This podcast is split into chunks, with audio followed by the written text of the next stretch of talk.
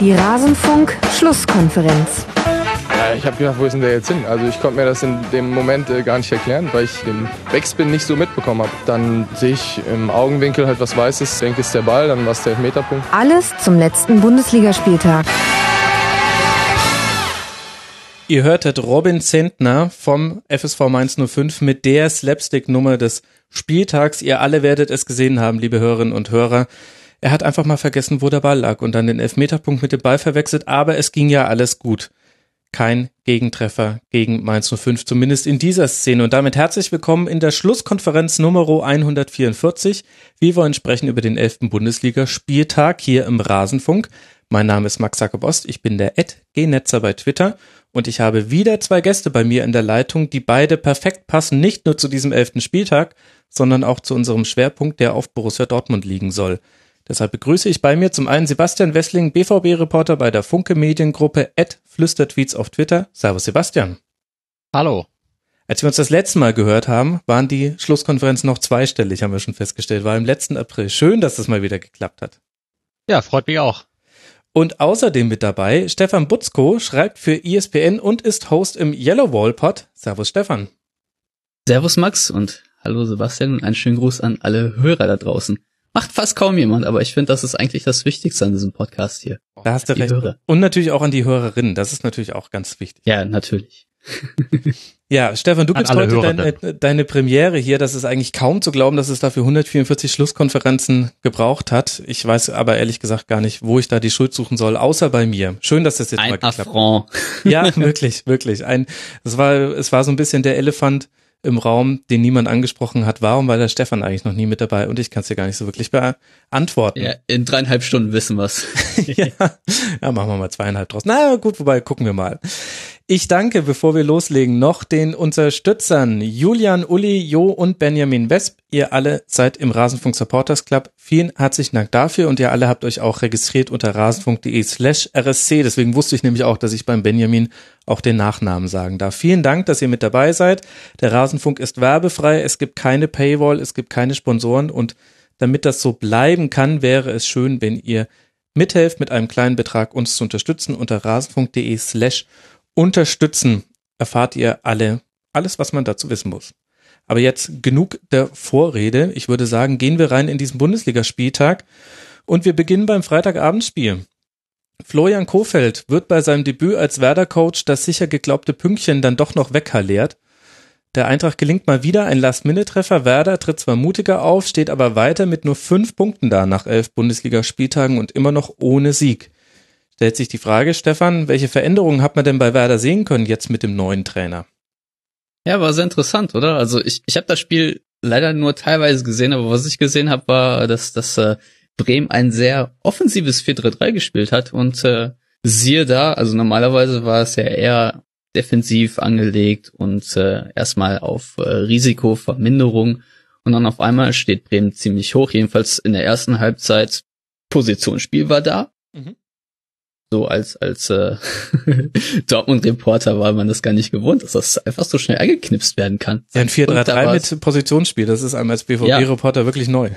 Genau, und dann, dann, ja, das, das Passspiel lief gut und man, man hat sehr gut gesehen, ähm, dass Nico Kovac beziehungsweise die Mannschaft Eintracht Frankfurt es nicht wirklich hinbekommen hat, äh, damit umzugehen. Also die waren einfach nicht darauf vorbereitet, wie auch konnten sie ja nicht ahnen, dass genau das jetzt um die Ecke kommt. Mhm. Und ähm, ja, also das, das war schon mal, das war schon mal sehr, sehr positiv. Und äh, Bremen hat ja dann auch äh, das erste Tor in was 508 Minuten gemacht.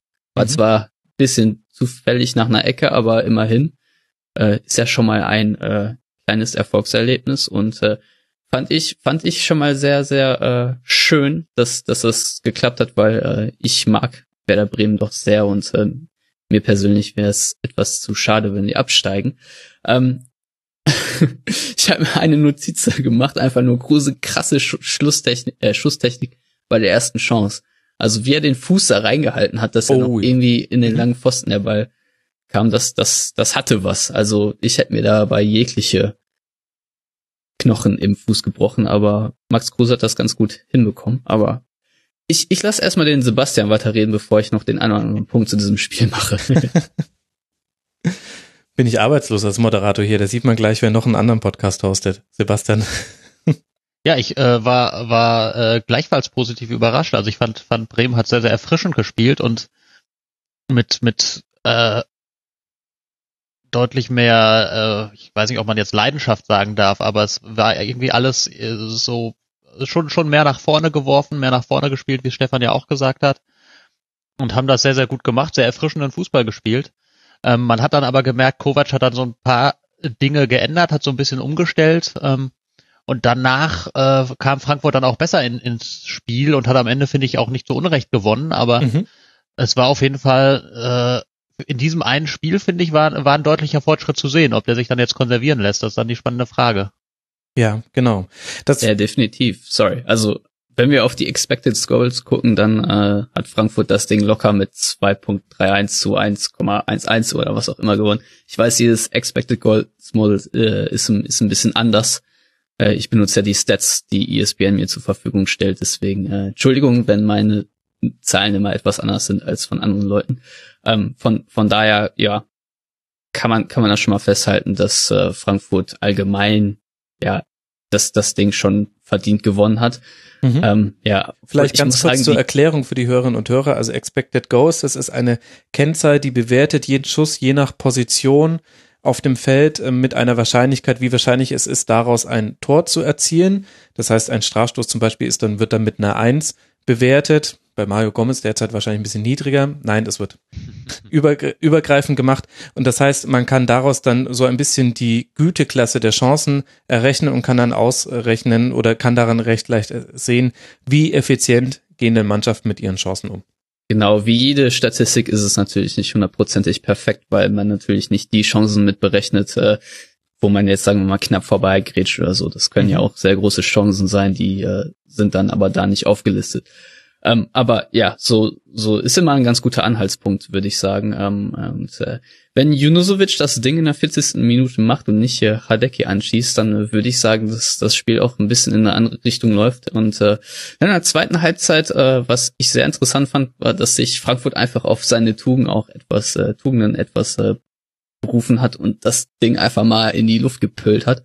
Und äh, wenn man, also sie sind ja die Adler und damit haben sie ja auch die Lufthoheit und mit 60 Prozent gewonnenen Kopfballduellen war das schon, war das schon ziemlich stark und äh, ja am Ende auch so ein bisschen der Grund, warum sie das Ding noch geholt haben. Und äh, was ich aber gut fand, war, wie Bremen reagiert hat, als sie gemerkt haben, dass sie das Ding nicht mehr so ja mit derselben Energie spielen konnten, dass die, dass die Viererkette doch sehr abgekippt ist und äh, das Mittelfeld aber aber doch noch sehr weit vorne geblieben ist, was den Effekt hatte, dass Frankfurts Pressing so ex extrem aus auseinandergezogen wurde und äh, ja, dann gab's halt diese klaffende Lücke im Mittelfeld, aber äh, die wurde gar nicht so stark bespielt, bis dann ja zur, was war's, 98. 89. Minute. 89. Genau. Sorry, ich, ich spreche zu viel Englisch. Ich habe immer diesen Zahlendreher drin mittlerweile.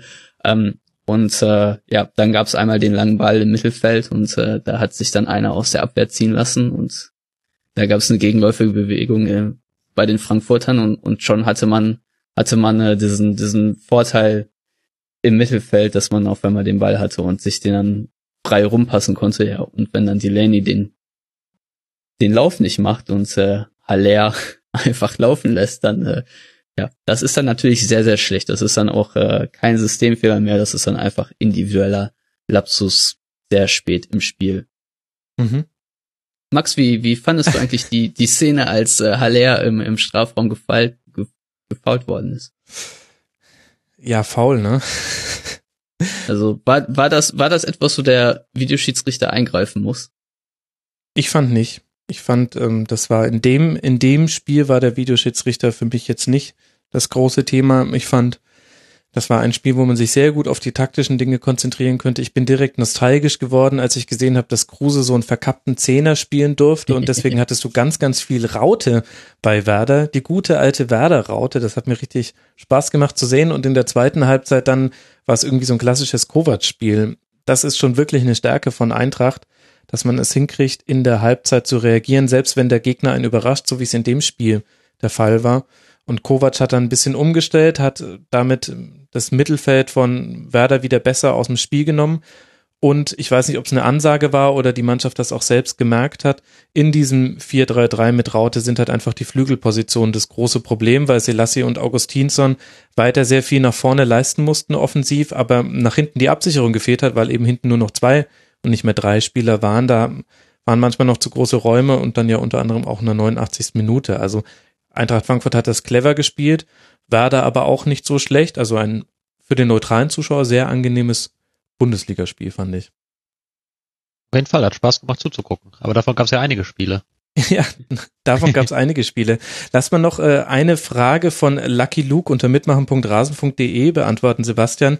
Er fragt, ist das Zufall oder ein System bei Eintracht Frankfurt, dass die so viele ihrer Treffer erst spät im Spiel machen? Ich habe nochmal nachgeguckt, fünf der 13 Treffer von Eintracht Frankfurt sind in der letzten Viertelstunde plus Nachspielzeit erzielt worden. ähm, ich glaube, also es ist kein System im Sinne von, dass sie sich vornehmen, ihre Tore erst spät zu schießen, da bin ich mir ziemlich sicher. Aber ich glaube schon, dass das, dass das auch ein Stück weit für, für eine Mannschaft und für Stabilität in einer Mannschaft äh, spricht, wenn, wenn sie es hinkriegt, eben auch äh, das ganze Spiel über und gerade auch wenn, wenn ein Spiel lange gelaufen ist, dann noch zu treffen. Das hat dann, glaube ich, am Ende schon was A mit, mit, mit einer mentalen Stabilität und B vielleicht auch ganz profan mit Fitness zu tun. Mhm. Dass sie wirklich äh, immer noch spät in der Lage sind zuzuschlagen. Denn was man auf jeden Fall äh, bei Frankfurt ja immer sieht, die sind A, unheimlich diszipliniert, aber verbinden das eben auch mit einer sehr, sehr großen Lauf- und Zweikampfstärke. Und da scheint wirklich körperlich, scheinen die einfach auch richtig gut drauf zu sein. Recht, recht profane Erklärung, aber ist so. Pures Glück, Grüße in den Eintracht-Podcast. ja, genau. Grüße an den Eintracht-Podcast. aber, aber, ähm, nee, ernsthaft, ich, ich glaube auch, dass es viel ausmacht, dass sie gerade so kopfballstark im Mittelfeld sind, weil wenn man mhm. dann am Ende des Spiels dann nochmal versucht, irgendwie äh, mit langen Bällen zu operieren, dann äh, ist es sehr erfolgsversprechend und äh, so Stürmer wie Aller brauchen halt einfach nicht viele Chancen, um dann die Bude zu machen. Also das, äh, das, äh, ja, ja, würde schon mal dafür sprechen. Andererseits eine, eine Frage und ich, ich weiß nicht, ob, ähm, ob, ob, ob, ob es da einfach eine Fehlmessung gab, aber Bargfrede hatte drei completed passes von fünf in 67 Spielminuten. Kann das sein als defensiver Mittelfeldspieler, wenn man das äh, Positions- und Ballbesitzspiel lobt? Ist ein Messfehler. Also bei mir hat er 24 auf Opta Daten basierend. Weil das, das hat mich schon etwas irritiert. Nee, das hätte ich angesprochen, wenn es keine Raute gewesen wäre, sondern Dreieck, weil einer von denen keinen kein Ball zum, genau. zum Mann bringt. Ja, man hat ganz gut gesehen, dass, äh, dass es schon eine Entwicklung gab bei Werder. Ob das jetzt aber auch eine nachhaltige ist und wie das gegen andere Gegner funktioniert, muss man jetzt in den kommenden Wochen dann beurteilen. Jetzt gibt's ja erstmal die Länderspielpause und dann spielt Werder zu Hause gegen Hannover 96. Definitiv ist man es aber mutiger und weniger passiv angegangen. Das scheint ja auch einer der Kritikpunkte mannschaftsintern an der Spielweise unter Nuri gewesen zu sein. Und Eintracht Frankfurt machte sich jetzt bequem auf dem siebten Tabellenplatz mit 18 Punkten nach elf Spielen und darf dann nach Hoffenheim fahren. Nach der Länderspielpause. Kurz noch sei erwähnt, Radetzky auch super Spiel gemacht. Der stand Werders ersten Dreier mutmaßlich am meisten im Weg. Und das geht immer so ein bisschen unter. Wir haben uns da schon dran gewöhnt, dass da ja gar nicht mehr Kevin Trapp steht, aber ein ebenso guter Torhüter. Muss man nochmal hervorheben, finde ich. Ich fand beide Torhüter und, aber gut. Und, also und die Bude von Rebic gemacht. Ja, das stimmt. Also beide Torhüter sehr gut. Das stimmt. Pavlenka auch. Auch diese, diese Wiedbald, äh, Nummer hätte ich jetzt fast ein bisschen lapidar gesagt, wie gut das jetzt gelöst wurde bei Werder. Das hätte man sich so ehrlich gesagt auch nicht gedacht. Wie oft haben wir über Torhüter von Werder Bremen gesprochen. Und dass Rebics Tor wunderschön war, ist sowieso völlig klar. Und ich fand auch Haller, auch äh, der Abschluss war einfach genau so, wie er kommen muss in der Phase. Natürlich hat, hat da irgendwie die Zuordnung in der Mitte nicht gestimmt. Also da standen drei Werderaner, die auch durchaus mal hätten decken können, diesen einen Menschen im Strafraum, aber waren einfach schöne Tore. Und noch ja, aber da muss man mal ehrlich sagen, so wie Haller den, die, die, die Fußstellung in der Luft, das war ja hochartig akrobatisch. Mhm. Aber da sieht man auch, wenn ein Verteidiger den nur Mühe stört, kriegt er den Ball nie und nimmer aufs Tor. Ja. Never. Ja. Und es hat aber auch mit Selbstbewusstsein und einen Lauf haben zu tun. Also du könntest so eine Flanke, glaube ich, gerade spiel 100 Flanken auf egal welchen Stürmer des ersten FC Köln. Davon landet, glaube ich, keiner so im Netz und spiel 100 Flanken auf Haller und der macht dir auf jeden Fall 40 davon genauso rein, weil er sagt, ja, easy. Kein ja, Problem. Macht der Haller rein.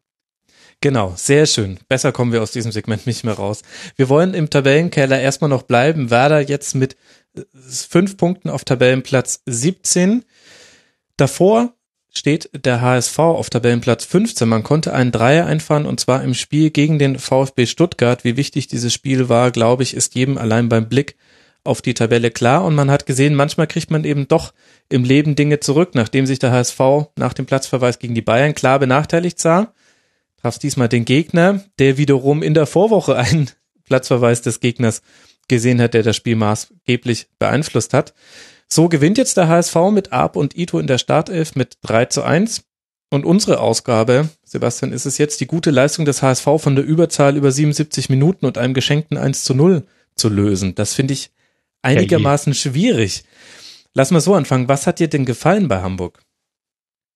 Was mir gefallen hat bei Hamburg. Ähm, da muss ich sagen, dieses Spiel habe ich nicht komplett gesehen, aber in den Ausschnitten, die ich gesehen habe, hat mir natürlich, äh, ist jetzt äh, einfach drauf zu kommen, der junge Jan Fieter Ab sehr gut gefallen. Mhm. Die Art und Weise, wie der gespielt hat, natürlich, wie er sein Tor geschossen hat, aber auch ansonsten echt ein, ein wirklich großartiges Talent, was sie da haben. Und ähm, man hat also immer, immer wieder Szenen gehabt und Ansätze gehabt, wo sie natürlich diese Überzahl gut ausgespielt haben, wo sie das Spiel dann breit gemacht haben, die Flügel gesucht haben und das ausgespielt haben, aber insgesamt, obwohl das Ergebnis am Ende ein deutliches ist, war das natürlich jetzt keine wahnsinnig stabile Leistung gegen, gegen einen Gegner, der einen Mann weniger auf dem Platz hat. Ja, wobei so negativ würde ich es jetzt gar nicht sehen. Also ich glaube nicht, dass wir jetzt so ein Spiel immer erwarten konnten vom HSV, weil da spielt halt die Überzahl schon mit rein. Aber hätte hinten raus auch noch deutlicher werden können. Stuttgart nur mit drei Natürlich, Torschüssen andererseits hast du natürlich auch diese große Chance von Ginczek schon in der dritten Minute, wo auch das große Was wäre wenn Spiel, das wäre wäre Fahrradkette Spiel losgeht.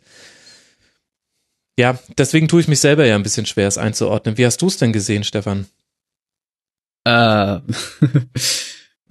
ja, also ich, ich, ich fand, dass, äh, dass äh, Stuttgart extrem passiv war, also von, von der mhm. ersten Minute an. Und dass äh, Hamburg sehr druckvoll gespielt hat, auch von der ersten Minute an und äh, sich deswegen ein sehr interessantes Spiel entfaltet hat, bis äh, Bonic dann vom Platz gestellt worden ist. Vollkommen zu Recht auch, wie er da Hand in die Hacken geht, das geht überhaupt nicht. nee, kleiner Ironie Scherz. im Podcast ist so eine Sache, ne? Ja, ähm, aber mh, hm, ja, das, das äh, war doch sehr, sehr interessant, äh, wie passiv Stuttgart war und äh, ich würde sagen, also vor, vor zwei, drei Jahren, immer wenn ich Tottenham geguckt habe, dann musste ich immer darüber meckern, dass sie erstmal den Ball annehmen und dann äh, den nächsten Pass spielen. Da gab es nie One-Touch-Football und beim HSV war es ähnlich, weil die ewig Zeit hatten, den Ball zu verarbeiten und sich dann nochmal umzudrehen und zu gucken, wer ist denn offen, ach ja, da, da spiele ich mal einen Pass hin. Und ja, klar gab es die Chance von Stuttgart und das äh, war auch äh, ein sehr, sehr feiner Ball auf äh, Ginczek, weil ich glaube, Papadopoulos das Abseits einfach mal komplett aufhebt. Mhm.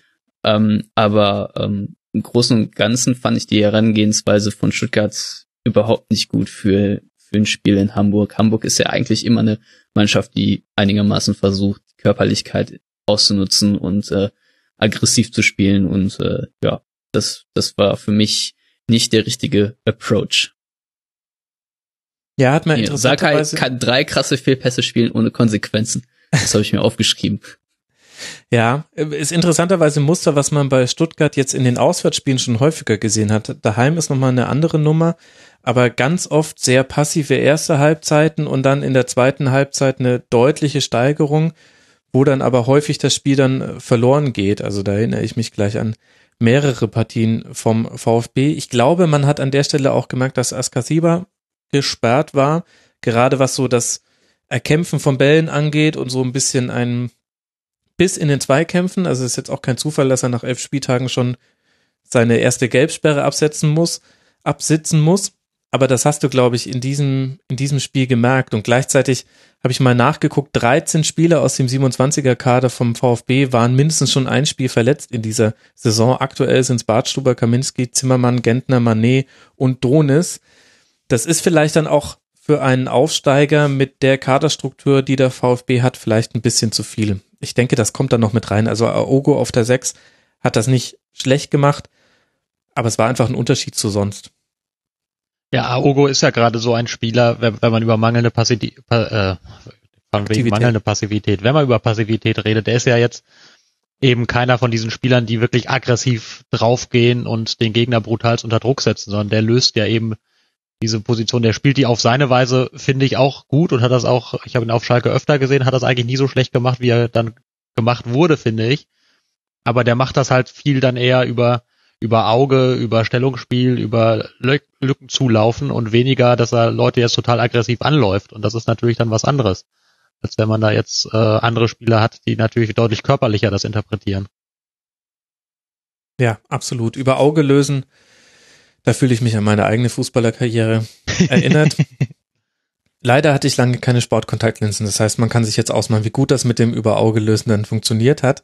Interessant beim VfB finde ich, dass es eigentlich die erste Niederlage gegen einen direkten Konkurrenten im Abstiegskampf war. Vorher gegen Mainz, Wolfsburg, Köln und Freiburg gewonnen, gegen Augsburg unentschieden, wobei wir uns da, glaube ich, wahrscheinlich gar nicht so sicher wären, wie wir die Augsburger da jetzt noch mit reinrechnen müssen. Das heißt, für den VfB jetzt mit 13 Punkten auf Tabellenplatz 12 finde ich, Stefan, auch Ärgerlich natürlich dieses Spiel zu verlieren, auch ärgerlich die Art und Weise mit einer gelb-roten Karte. Nein, der Videoschiedsrichter durfte nicht eingreifen. Bei gelb-roten Karten haben wir jetzt auch alle spätestens nach diesem Spiel gelernt. Aber noch verkraftbar für den VfB.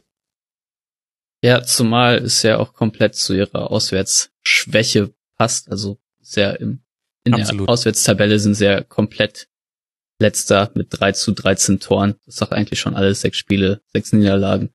Das ist nicht so gut liebes Stuttgart. Ja, dafür hat die Heimspiele gut und ihr wisst natürlich, wer der nächste Heimspielgegner des VfB nach der Länderspielpause sein wird. Am Freitag. Ja, das ja. ist der Ex-Club von Hannes Wolf. Genau, Borussia Dortmund wird nach Stuttgart reisen nach einer Länderspielpause. Wir erinnern uns, früher war das häufiger mal ein Thema. Wie kommen nicht nur die Bayern, sondern auch die Dortmunder nach einer Länderspielpause wieder in die Saison zurück? Werden wir, glaube ich, glaube ich, später noch ein Wörtchen drüber verlieren. Ein Wörtchen will ich jetzt aber auch nochmal über den HSV verlieren. Denn ja, lange Zeit in Überzahl, aber auch wirklich eins der besten Spiele seit langem, schreibt Fiete bei uns im Forum, da würde ich ihm aber auch zustimmen. Also bestes HSV-Spiel seit langem, das ist natürlich klar. Aber egal. Eigenlob stinkt. Ja, aber ist in dem in dem Punkt, glaube ich, hat der gute Fiete da schon recht. Wenn ich mir die, die Offensive angucke, Kostic, äh, fünf Torschüsse, ein Tor, vier Torschussvorlagen, sehr, sehr viel gelaufen.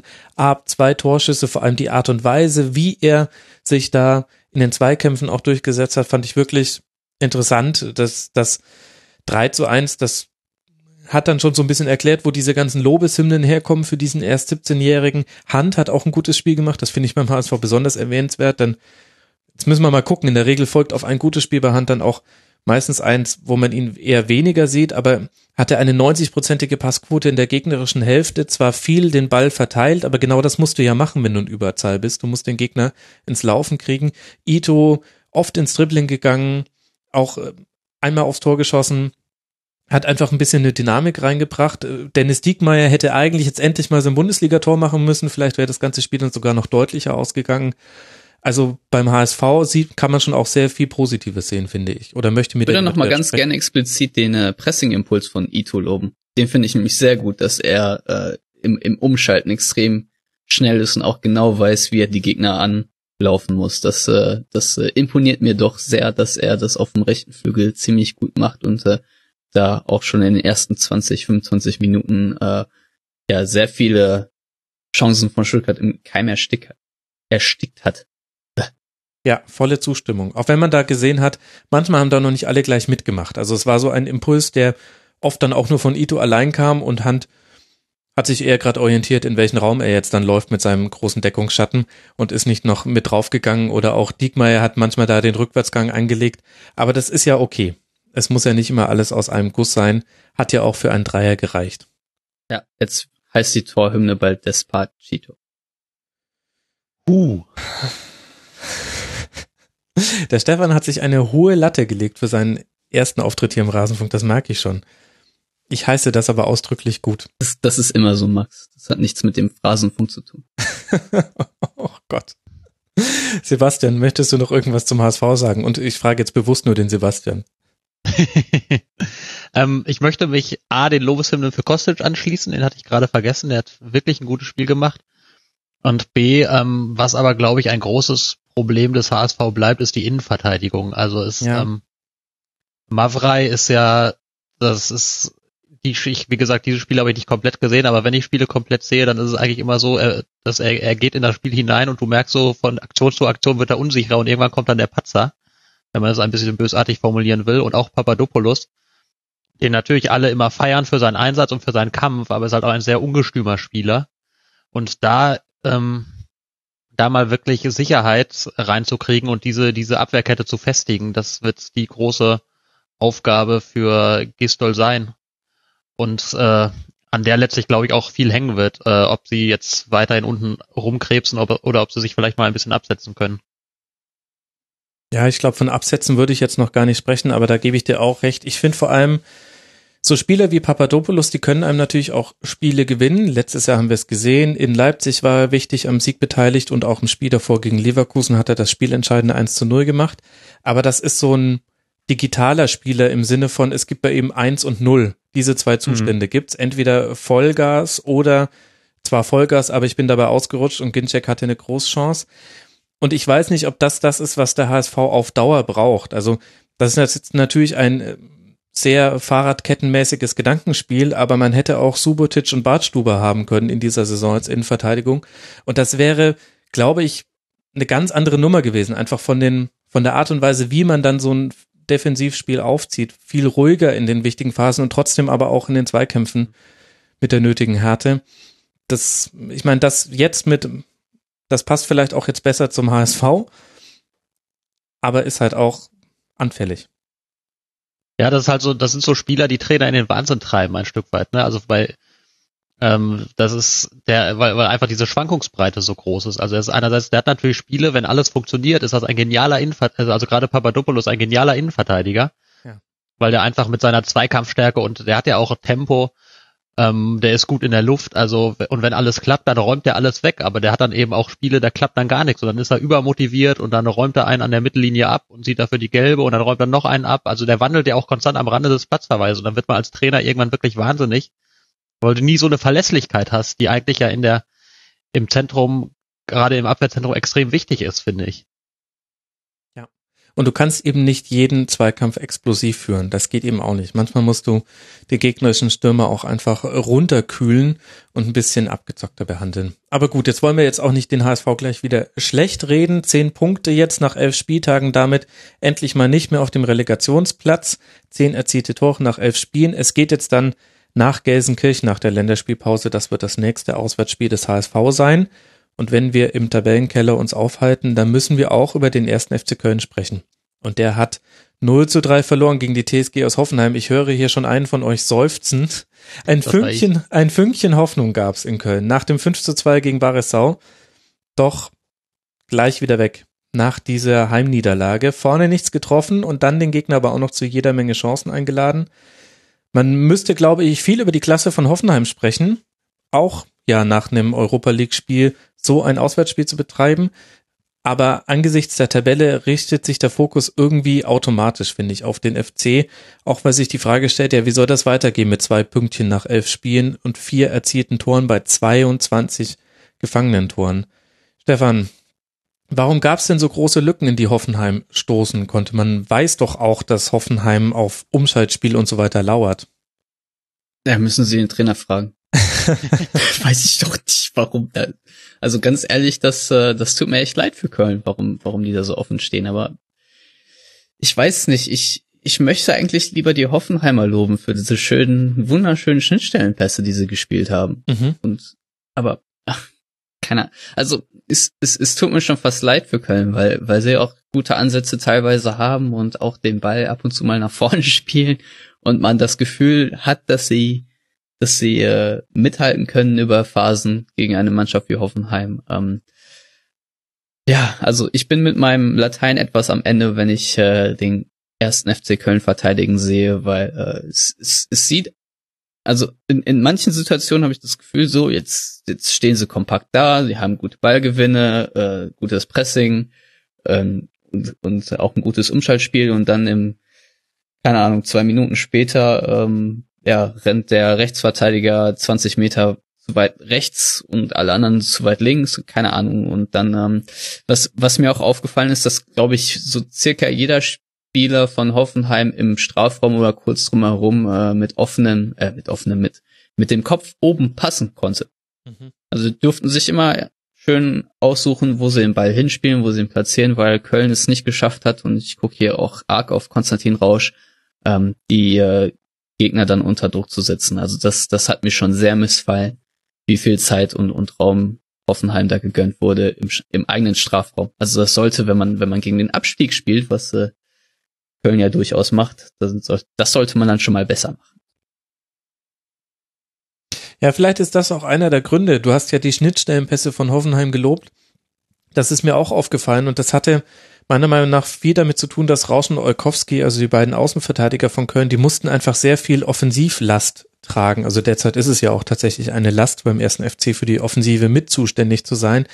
Die mussten einfach sehr oft nach vorne gehen, mussten Bittencourt und Osako helfen, gerade Osako häufig auch in die Mitte gezogen. Und dann muss halt sich jemand fallen lassen von den Sechsern oder die Innenverteidiger müssen da irgendwie ein, ein schlaues Verschieben hinbekommen, dass du eben nicht diese Schnittstellen so weit offen lässt. Und das ist sehr, sehr schwierig mit einer Viererkette. Und Hoffenheim gleichzeitig ist sehr, sehr gut darin, solche Schnittstellen, Pässe zu spielen. Und da gab es einfach regelmäßig einfach nur den Diagonalball. Am plakativsten natürlich beim 1 zu 0 von Dennis Geiger, von dem ihr beide auch ein tolles Spiel mal wieder gemacht hat. Jetzt schon, ich glaube, das dritte richtig gute Spiel in Folge in der Bundesliga. Aber er hat, also diese, diese Schnittstelle und dieser Laufweg äh, für die Flanke, der war gefühlt fünf Minuten offen. Und Demir bei hat's dann aber auch erkannt und hat den Pass dann auch perfekt gespielt, muss man auch erst hinkriegen. Aber das finde ich hat's eigentlich eindeutig gezeigt.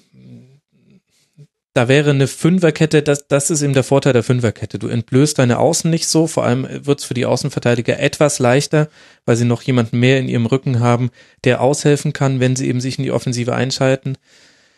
Aber da fehlen halt auch ein paar Spieler beim FC, das muss man auch sagen. Also ich finde, das, das ist aber auch eins dieser klassischen Spiele, die die halt wirklich im Mittelfeldzentrum gewonnen wurden. Wenn du da gesehen hast, wie Grillitsch, Geiger und auch Demir bei eben die drei, die haben ja wirklich zusammen fantastisches Spiel gemacht und dem hatten ja. auf der anderen Seite Lehmann und Özkan wenig entgegenzusetzen und ich bin normalerweise keiner, der jetzt äh, einseitig mit dieser Statistik äh, argumentiert, aber wenn ich wenn ich die Laufleistungen gegenüberstelle und sehe, Köln kommt auf, glaube 112 und Hoffenheim auf 120, ja. ähm, das finde ich das alleine finde ich schon frappierend. Und wenn ich das dann nach den Spielern aufschlüsse und sehe, dass eben Demir bei und Grillitsch über zwölf Kilometer laufen, dann kommt noch Posch über elf und dann kommen, kommen irgendwann Osako, also dann kommen die ganzen Außenspieler bei Köln, ne? Osako, Bittenkurt, mhm. Rausch, Olkowski, die viel gelaufen sind, aber die ganzen, die da im Mittelfeldzentrum spielen, eben gar nicht so viel. Und das, das ist schon, das finde ich tatsächlich dann schon frappierend, weil das ist ja eigentlich eine Position, da musst du viel unterwegs sein, da musst du äh, einerseits Lücken zulaufen, B, dich auch im Ballbesitz anbieten und das ähm, ohne das, das ist natürlich nicht das Allentscheidende, aber ich finde, dass das trägt dann schon dazu bei, dass natürlich eine Mannschaft wie Hoffenheim sich dann auch relativ leicht ein Übergewicht erarbeiten und erspielen kann, weil die ja natürlich dann auch noch zusätzlich größere spielerische Qualität haben, aber es wird ihnen dann auch nicht unbedingt schwerer gemacht. Ja, absolut. Karim Demi bei 31 Sprints angezogen in diesem Spiel, Marc Uth unglaubliche 38 Sprints. Zum Vergleich mal eben, du hast ja jetzt gerade äh, Demi bei mit Lehmann und Ötschan verglichen. Matthias Lehmann mit 12 Sprints und Ötschan mit 15 Sprints immerhin. Statistik ist nicht alles, aber ich glaube, es zeigt so den Eindruck, den wir alle auch von dem Spiel hatten. Im Zentrum war das von Hoffenheimer Seite aus überragend und Lehmann, Özkan, das ist halt auch irgendwie relativ dünn, ehrlich gesagt, in beide Richtungen des Spielfelds. Und wenn vorne dann Zoller, Bittenkur und Girassi vorne drin stehen, könnte zwar mal einer reinfallen, aber wenn es so läuft, wie es derzeit läuft beim ersten FC, gibst du auch wirklich jede Chance. Das haben sie jetzt auch wieder unter Beweis gestellt. Und das hat dann nichts damit zu tun, dass man auf einzelne Spieler einhauen muss. Das ist einfach jetzt ein, ja, so wie wir, denke ich, später beim BVB auch noch darüber sprechen werden, dass sich dann so Trends verselbstständigen. Das siehst du beim FC gerade auch. Aber Grillitsch, da habe ich es mir auch mal rausgeschrieben, der hatte eine 92-prozentige Passquote in der gegnerischen Hälfte bei 51 Pässen. und insgesamt eine Passquote von 96 Prozent. Und der hat viele Diagonalpässe auf die Außen gespielt. Das war nicht nur irgendwie, dass er von links nach rechts geschoben hat. Unglaublich starke Leistung von ihm. Elfmal hat er sich den Ball erkämpft. Bestwert seiner Mannschaft. Also der hat alleine so viel weggeräumt wie gefühlt die Kölner Sechser zusammen auf der Gegenseite. Hast du einen Applaus-Button auf deinem Soundboard? Nein, habe ich nicht. Gut, das wäre jetzt der Moment gewesen. Ähm, äh, ich, ich, ich weiß nicht, wie ihr das seht, aber ich, ich würde sagen, dass Hoffenheim nicht drei Tore besser war in dem Spiel, aber drei Tore gut. Und wenn Köln dann keinen schießt, dann geht das Ding auch 3-0 aus. Und äh, wenn ich noch eine Sache monieren darf, dann ist es die äh, quote-unquote Shot Selection der Kölner, vor allem in der ersten Halbzeit. Ist sehr gut und schön, dass Osako äh, den Ball in den Pfosten nagelt, aber äh, ich bin kein Freund davon, dass man äh, andauernd von 30, 40, 80 Metern versucht aufs Tor zu schießen, sondern äh, ich hätte es doch viel lieber, wenn ähm, die Kölner versuchen, auch in Form von Leo Bittencourt dann doch äh, nochmal einen Pass zu spielen und, und dann etwas näher äh, an das Tor zu kommen, bevor sie dann abschließen, weil äh, mit den ganzen Distanzschüssen kommt man auf Dauer auch nicht weit. Und äh, ja, also Köln hat ja schon das eine oder andere Tor aus der Distanz geschossen, aber äh, mir wäre es lieber, das, das lief in der zweiten Halbzeit ja etwas besser dann auch, ähm, wenn Köln dann auch versucht, sich äh, das nochmal ein bisschen mehr herauszuspielen, als dann einfach immer drauf zu knallen, wenn man auch nur kleines Opening sieht. Ja, sie kommen halt auch so selten in den Strafraum. Ne? Also es stimmt schon das, was du da gesagt hast. Insgesamt haben sie nur fünf Torabschlüsse im Strafraum gehabt, bei insgesamt zwölf Schüssen, kein einziges Mal auch direkt vor dem Tor, also im Fünf-Meter-Raum. Da war Hoffenheim wesentlich besser mit 13 Abschlüssen innerhalb des 16ers und zwei innerhalb des Fünf-Meter-Raums. Aber sie sind da halt auch gar nicht hingekommen. Das kann man natürlich auch an der Stärke des Gegners festmachen. Also Posch, Vogt, Akpogu, Akpoguma in der Verteidigung habe ich noch vor, ich glaube, eine oder zwei Ausgaben ein bisschen kritisiert. Ich glaube, vermute mal, das dürfte das Gladbach-Spiel gewesen sein, wo ich das getan habe. In dem Spiel nichts auszusetzen. Das hat eigentlich gut funktioniert. Es gibt auch Chancen für den Gegner, das darf auch mal passieren. So ist Fußball. Aber, und ich finde ehrlich gesagt schon, dass Hoffenheim dann auch drei Tore besser war. Denn ich hatte zu keinem Zeitpunkt das Gefühl, dass da irgendwas nochmal kippen könnte. Mit dem 2 zu 0 in der 56. Minute, mit dem Strafstoß von Sandro Wagner, war für mich die Nummer durch. Egal, ob da Köln nochmal auf 1 zu 2 rangekommen wäre. Hoffenheim hatte noch die Möglichkeit, einen Gang höher zu schalten, war dann natürlich auch gnadenlos effizient. Das 3 zu 0 tat dann in dem Sinne auch weh, aber ich hatte ehrlich gesagt nicht das Gefühl, dass da noch was kippen könnte und finde dann auch eigentlich, wenn ich mir es anschaue, 22 zu 12 Torschüsse für Hoffenheim, ist ein 3 zu 0 eigentlich auch okay. Also es ist auf jeden Fall verdient, da gebe ich dir recht. Ich hatte nur das Gefühl, dass Köln durchaus mal so ein Tor hätte machen können, so ein 3-1. Also ich würde nie zweifeln, dass Hoffenheim das Ding nicht gewinnt. Ja, aber das mit den Toren ist ja so eine Sache, wenn äh, Girassi, na gut, äh, sie, sie versuchen ja alles. Es ist irgendwie schwierig. Wir wollen ja auch nicht draufhauen. Auch, und ich will jetzt nicht Julian Brandt zitieren. Absolut nicht. Aber stellt sich halt schon die Frage, Sebastian, elf Spieltage, zwei Punkte.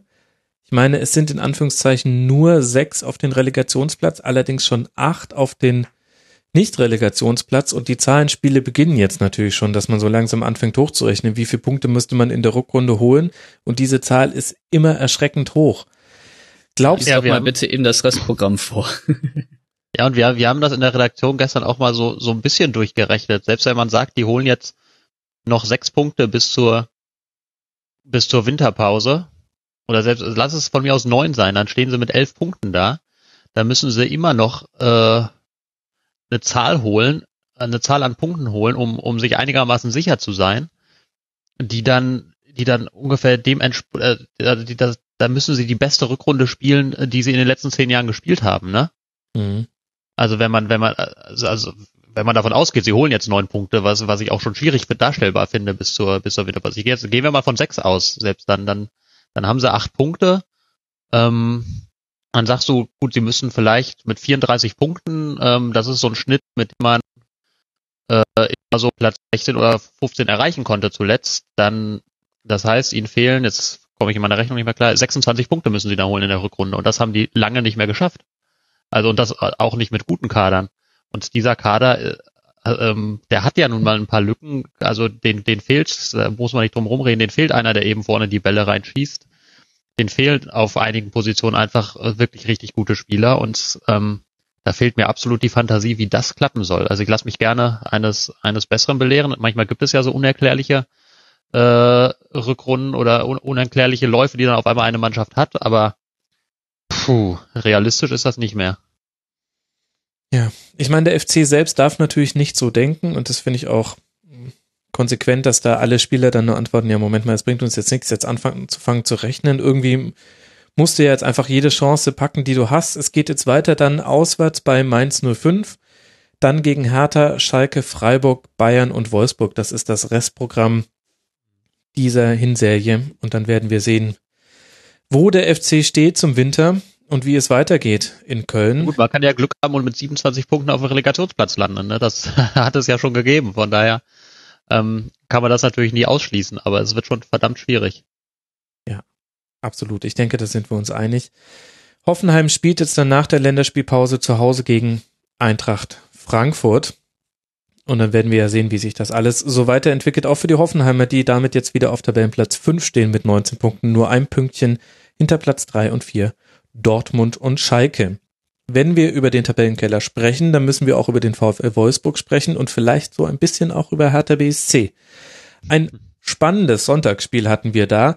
Ein Tor nach 20 Sekunden, ein verschossener Strafstoß, zwei zurückgenommene Abseitstreffer, insgesamt sechs Tore mit einem sehr späten Ausgleich durch Davy Selke, war für den neutralen Zuschauer sehr, sehr gut anzuschauen. Ich fürchte allerdings gerade für Hertha-Fans sehr schmerzhaft. Denn die für mich eigentlich größte Verwunderung dieses Spiels, Stefan, ist, dass man mit dieser ersten Halbzeit noch ein Pünktchen überhaupt mitnehmen kann. Selbst beim Unentschiedenmeister Martin Schmidt finde ich das erstaunlich, denn was in den ersten 45 Minuten davon härter kam, selbst nach dieser recht geschenkten Führung nach 20 Sekunden, fand ich fast schon unglaublich, ehrlich gesagt. Ja, also das ist, das, das war schon ziemlich äh, passiv, ne? Also ich weiß nicht, wie, wie ich das sonst beschreiben soll. Also klar, also man, man kann die Wolfsburger loben, dass äh, Gomez und Origi ganz gut als Prellböcke verwendet worden sind und dass äh, die Wolfsburger ihre äh, Körperlichkeit, ihre Physis sehr gut eingebracht haben und äh, ja, damit den Hertanern etwas den Rang abgelaufen haben. Ich fand, gerade im, im Mittelfeld, da gab es sehr viele hohe Ballgewinne, ähm, was, was man normalerweise nicht gewohnt ist, wenn man äh, Hertha-Spiele guckt, dass die sich äh, quasi körperlich äh, äh, abdrängen lassen. Äh, Mario Gomez hat das aber ganz gut gemacht, wie ich fand in dem Spiel, ähm, bis auf diesen äh, Lattenknaller. gut, ähm, ja, fand ich, hat auch ein ganz äh, gutes Spiel gemacht. Es, es tut mir leid, ich kann auch nur über die erste Halbzeit reden, weil danach bin ich ins Kino gegangen. ich glaube, das hast da, du mit manchen Berlin-Fan, glaube ich, gemein. Ja, äh, hab mir dann Tor 3 angeguckt, also äh, quasi, quasi ähnlich vom Ergebnis her. Ähm, nee, aber, aber ernsthaft, das, ähm, das, das war schon sehr erschreckend und äh, ich äh, war doch sehr verwundert, äh, dass äh, Wolfsburg nicht noch mehr Kapital daraus geschlagen hat. Und vielleicht an dieser Stelle mal einen kurzen Lob an den äh, Videobeweis oder an den Videoassistenten, der die beiden Abseitstore sehr gut erkannt hat.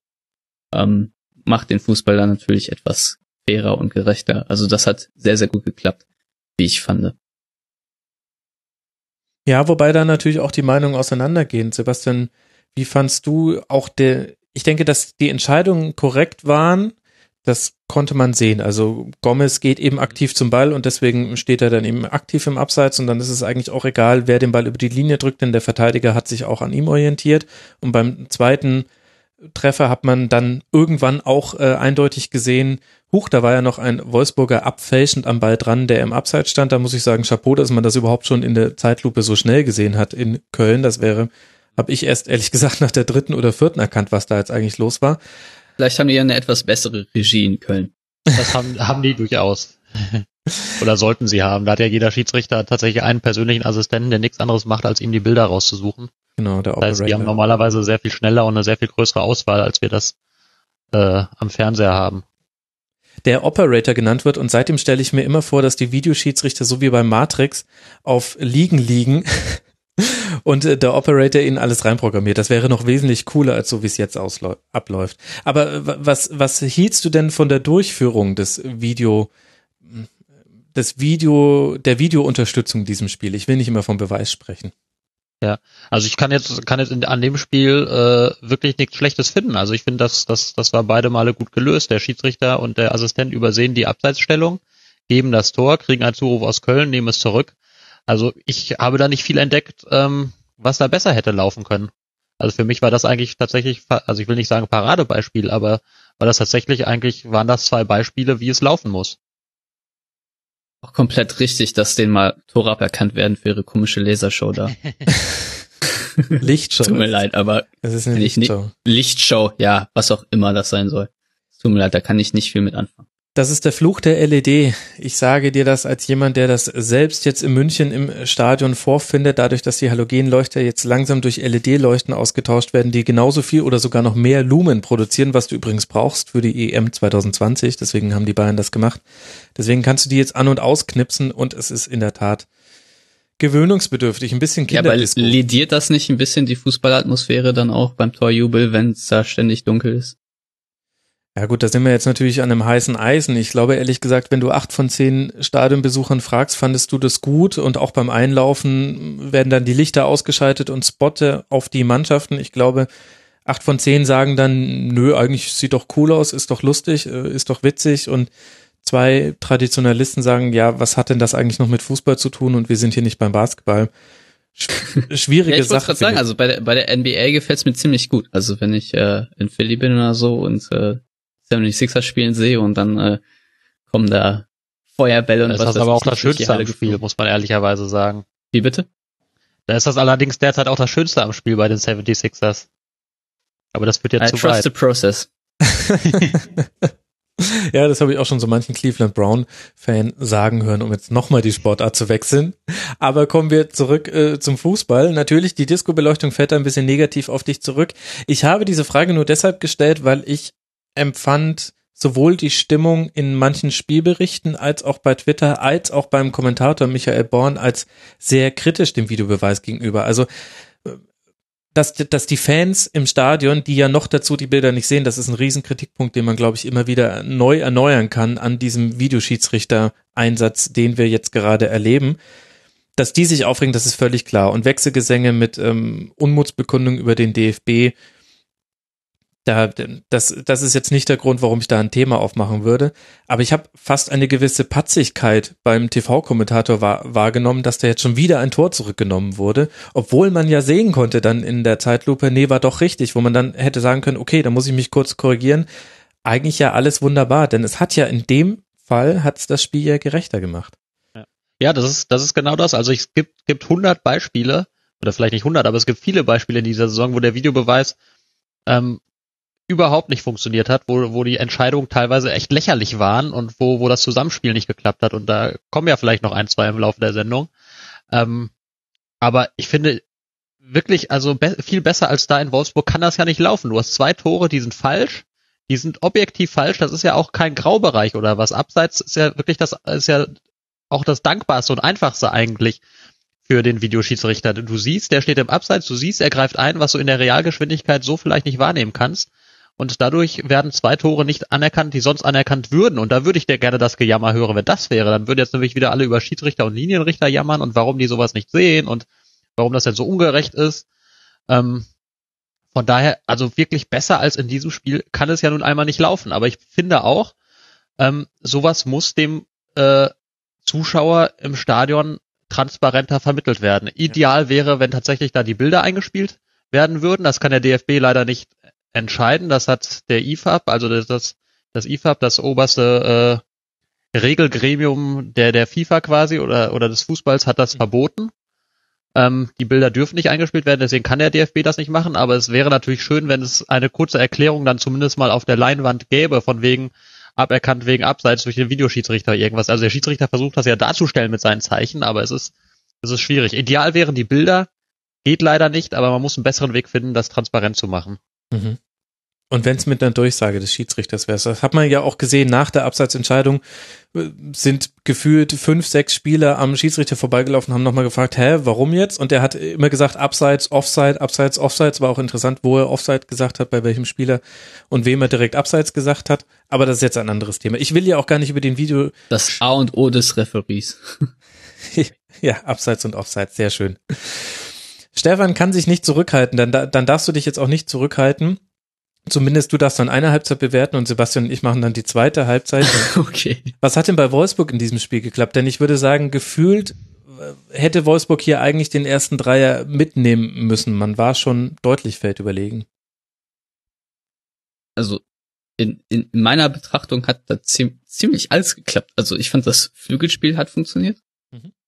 Ähm, die das, das Spiel durch die Tiefe, die hohen Balleroberungen, wie ich schon vorher angesprochen habe, das hat alles geklappt. Und äh, was, was mir auch sehr gefallen hat, dass äh, man sehr, sehr viele gegenläufige Läufer hatte und äh, in diese Passivität der Herr Tana so richtig schön reingestochen ist und, und äh, das, das Timing in, in, in den Passstaffetten auch sehr, sehr, sehr, sehr ansehbar war, wie ich, wie ich fand. Und äh, ja, also was, was äh, mir bei Dortmund ja häufiger mal missfällt, ist, dass sie etwas statisch spielen. Und das war bei Wolfsburg genau das Gegenteil, dass äh, man, nachdem man einen Pass gespielt hat, auch dann durchaus nochmal durchgelaufen ist und sich angeboten hat oder äh, ja, dann nochmal kurz dem Deckungsschatten entwichen ist. Und solche kleinen Spielchen und Details, die dann am Ende dafür sorgen, dass man einen durchaus dominanten Auftritt hat in der ersten Halbzeit. Und äh, ja, also das, das äh, das hat mir schon sehr gut gefallen und wie gesagt, die Körperlichkeit äh, ist ja eine Stärke der Wolfsburger, die sie gar nicht so häufig ausspielen, wie sie eigentlich sollten und das haben sie dann gegen die Hertha auch sehr, sehr gut gemacht. Mhm. Und ähm, ja, wenn sie dann noch etwas besser im Torabschluss sind, dann äh, ist das Ding eigentlich auch schon durch nach den ersten 45 Minuten. Ja, und Martin Schmidt hat da offenbar einen ganz guten Weg gefunden, etwas zu lösen, von dem er dachte, dass es gar nicht geht, dass du nämlich Origi, Gomez, Mali und die Davi ja. äh, gemeinsam die Offensivabteilung bilden lässt. Ähm, das, das, äh, und das hat aber extrem gut funktioniert, finde ich. Also die waren dadurch, dadurch sehr variabel, ähm, haben, Spie haben eben Spieler, die, die wirklich gut mit dem Ball umgehen können, die aber auch eben gerade Gomez und Origi eine gewisse Physis mitbringen. Und das war zumindest, zumindest gegen, also die Berliner waren davon zwischenzeitlich ja heillos überfordert. Das war ja, war ja fast dramatisch anzusehen. Und damit hat, hast du natürlich ordentlich Offensivpower auf dem Platz. Und wie gesagt, das hat, das hat Schmidt wirklich gut in eine, in eine Formation und ein System gekriegt, was ja, glaube ich, gar nicht so einfach ist. Also mhm. ich meine, am, am, am Fußballmanager zu Hause ist natürlich einfach, du stellst die besten Spieler auf, wo stellst sie da irgendwie zusammen und dann klappt das schon. Aber bei so Spielern, die ja normalerweise durchaus, also Origi, Gomez und Mali, die Davi eigentlich durchaus ähnlich sind und eigentlich auf gleichem Bereich des Platzes spielen wollen, ist das gar nicht immer so einfach, aber das hat, hat er wirklich gut gelöst. Und das hat in dem Spiel sehr, sehr gut funktioniert. Ich meine, drei Tore äh, schießt man ja auch gegen Berlin nicht eben im Vorbeigehen, auch wenn die nicht wahnsinnig gut waren. Ja, volle Zustimmung. Auch wichtig da die Rolle von Tisserand und Verhaag. Also erstmal interessant, Tisserand jetzt mal wieder auf dem Flügel zu sehen. Haben wir ja in Ingolstadt eigentlich meistens in der Innenverteidigung erlebt. Und äh, die hatten da auch eine ganz wichtige Rolle, weil sowohl Mali als auch Origi als auch die Davi, der sich ja manchmal auch auf den Flügel hat fallen lassen, sind quasi qua ihrer Natur immer wieder auch in die Mitte gezogen. Und dann war es ganz wichtig, dass die Außen aber weiter besetzt waren. Da sind Tisserand und Verhaag regelmäßig durchgelaufen. Tisserand noch ein bisschen offensiver. Ich weiß jetzt nicht, müsste man sich jetzt das Spiel nochmal angucken, ob es da eine bewusste Asymmetrie gab oder ob das irgendwie auch mit dem Matchup zwischen den Spielern zusammenhing. Aber finde ich auch sehr interessant, dass Martin Schmidt das einfach so hinbekommen hat, indem er es einfach gemacht hat. Und alle drei vorne drin oder alle vier vorne drin haben ein gutes Spiel gemacht. Mali fünf Torschüsse, ein Tor, zwei Torschussvorlagen, Passquote von 86 Prozent, Origi drei Torschüsse, ein Tor, ein Assist, zwei Torschussvorlagen, irre 96 Prozent Passquote in der eigenen und 95 Prozent Passquote in der gegnerischen Hälfte. Und auch da habe ich nochmal geguckt, hat zwar häufig auch den Ball abgelegt, aber hat viel, viele ähm, Chancen mitkreiert. Gomez vier Torschüsse, ein Tor, dann noch der verschossene Strafstoß und hat auch noch drei Torschüsse vorbereitet. Also alle vier mit sehr, sehr guten Werten, sehr gutem Spiel, hat sich total bewährt. Und ich finde es jetzt schon spannend dann zu gucken. Jetzt das nächste Spiel ist ein Heimspiel gegen den SC Freiburg, also wieder ein direkter Kandidat, auf dem man jetzt gerade noch drei Punkte Vorsprung hat. Wird man das schaffen, das jetzt mal zu konservieren und dann auch nach der Länderspielpause so weiterzuspielen?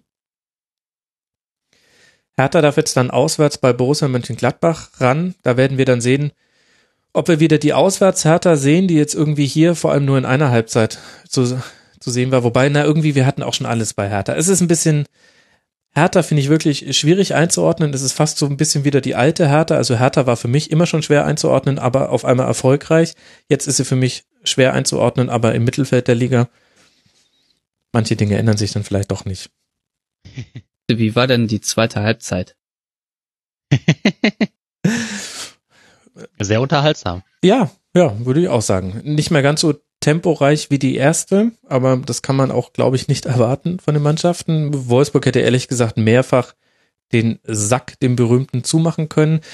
Aber wichtiger Punkt stimmt, das haben wir noch vergessen. Man hat auch deutlich einen Unterschied gemerkt äh, zwischen Selke und Kalu. Also Selke hat in 23 Minuten genauso oft aufs Tor geschossen wie Kalu und Ibišević vorher in 67 Minuten.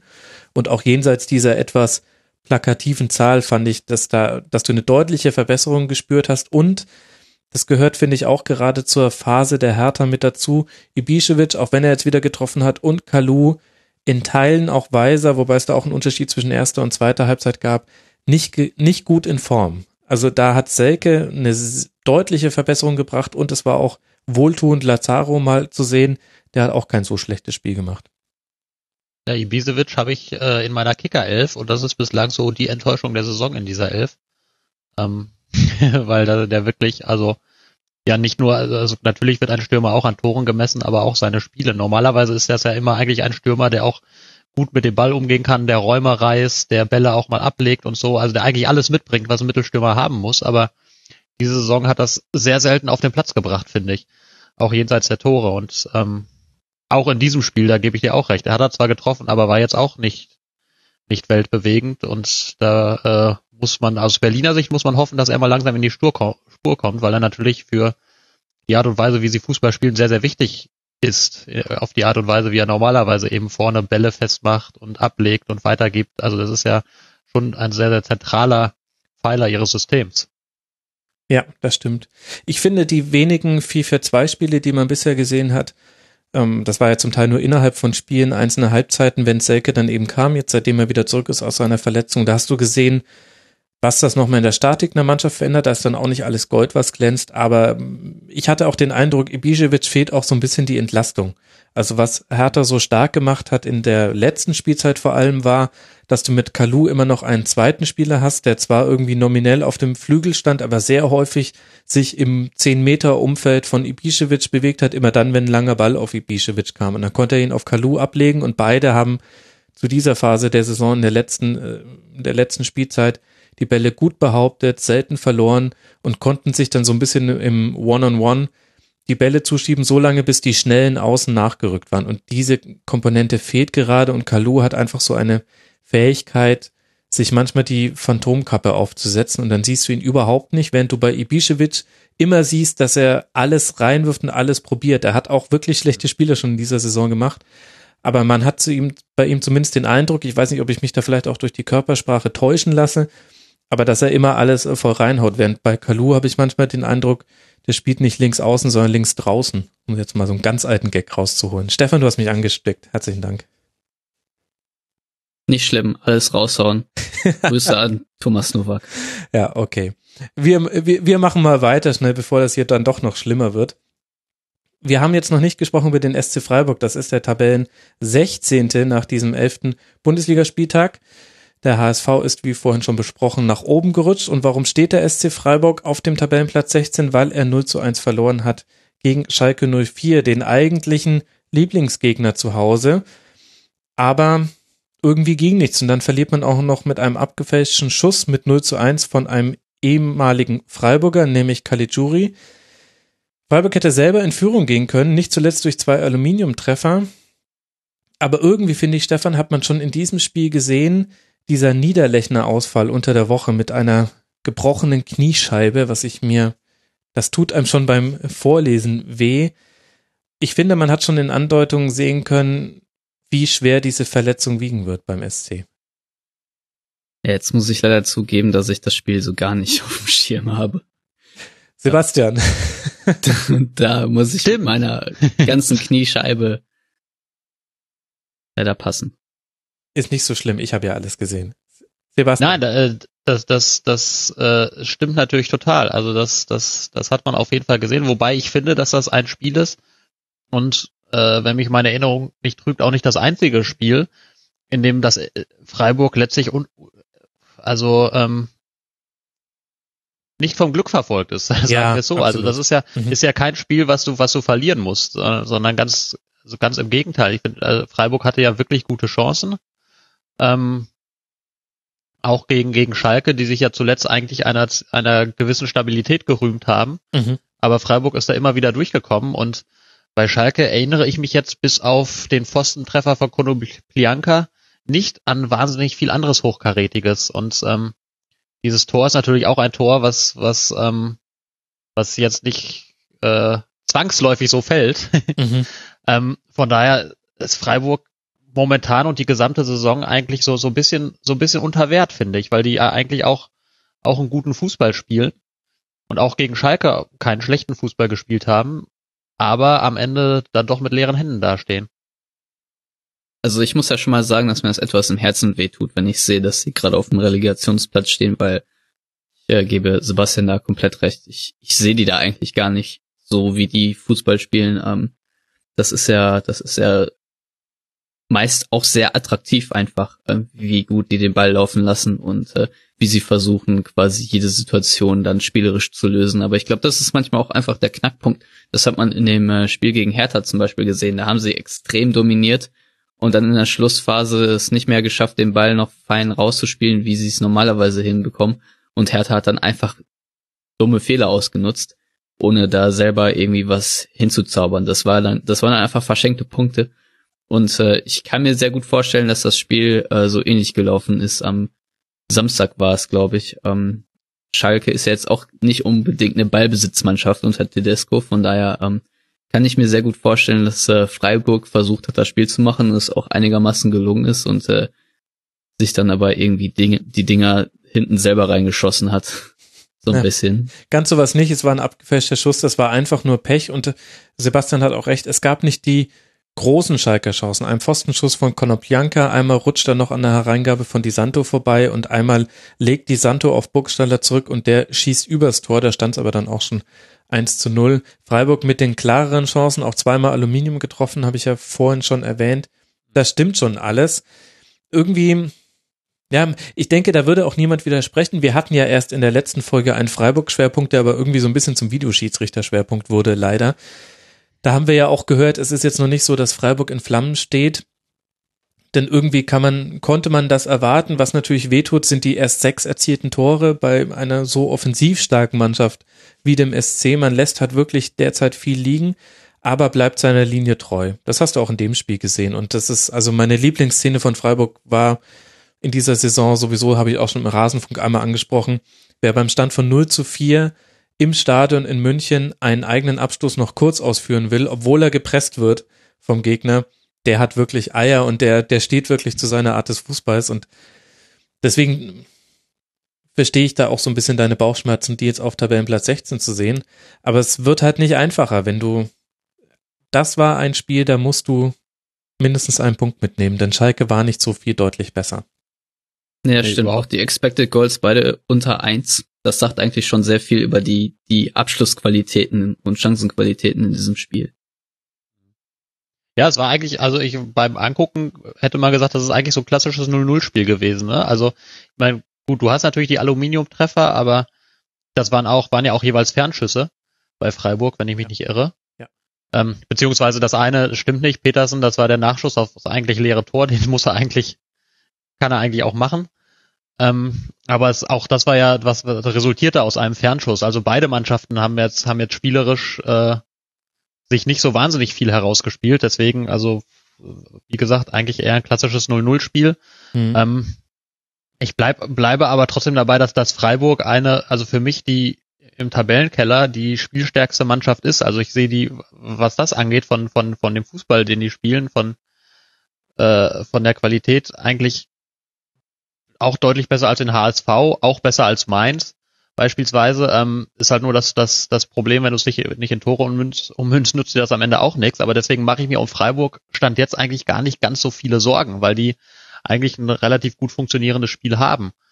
Ähm, aber Garantie ist natürlich auch das nicht. Boah, ich sollte Beamter werden. Ich kann alles immer noch einschränken, was ich sage. Absolut. Aber wo gibt, ja, oder Anwalt. Das kommt drauf an, wie man jetzt die Saison des SC Freiburg sieht. Ja, äh, volle Zustimmung. Man hat äh, in dem Spiel auch noch gesehen, starke rechte Seite. Jetzt in diesem Spiel, Stenzel und Kapuschka haben da wirklich guten Auftritt gemacht. Kapuschka ja nicht nur mit seinem tollen Schuss, der dann eben leider aus Freiburger Sicht nur an die Latte ging. Und bei Schalke haben wir gesehen, Sebastian Max Meyer hat eine neue Position gefunden, auf der er sich immer besser zurechtfindet, nämlich auf der 6. Hat ganz gute statistische Werte, ist viel gelaufen, hat eine hohe Passquote. Jetzt noch nicht die großen Effekte im Aufbauspiel gelegt. Ehrlich gesagt läuft da gerade sehr, sehr viel über Naldo bei Schalke in der Abwesenheit von Leon Goretzka, aber scheint eine ganz gute Lösung für die Einbindung von Max Meyer auf Schalke zu sein. Ja, auf jeden Fall. Also vor allem ja auch eine überraschende Lösung. Ich glaube, da wäre so eigentlich zumindest von uns äh, keiner drauf gekommen, zu sagen, die perfekte mhm. Position mhm. für Max Meyer ist die 6.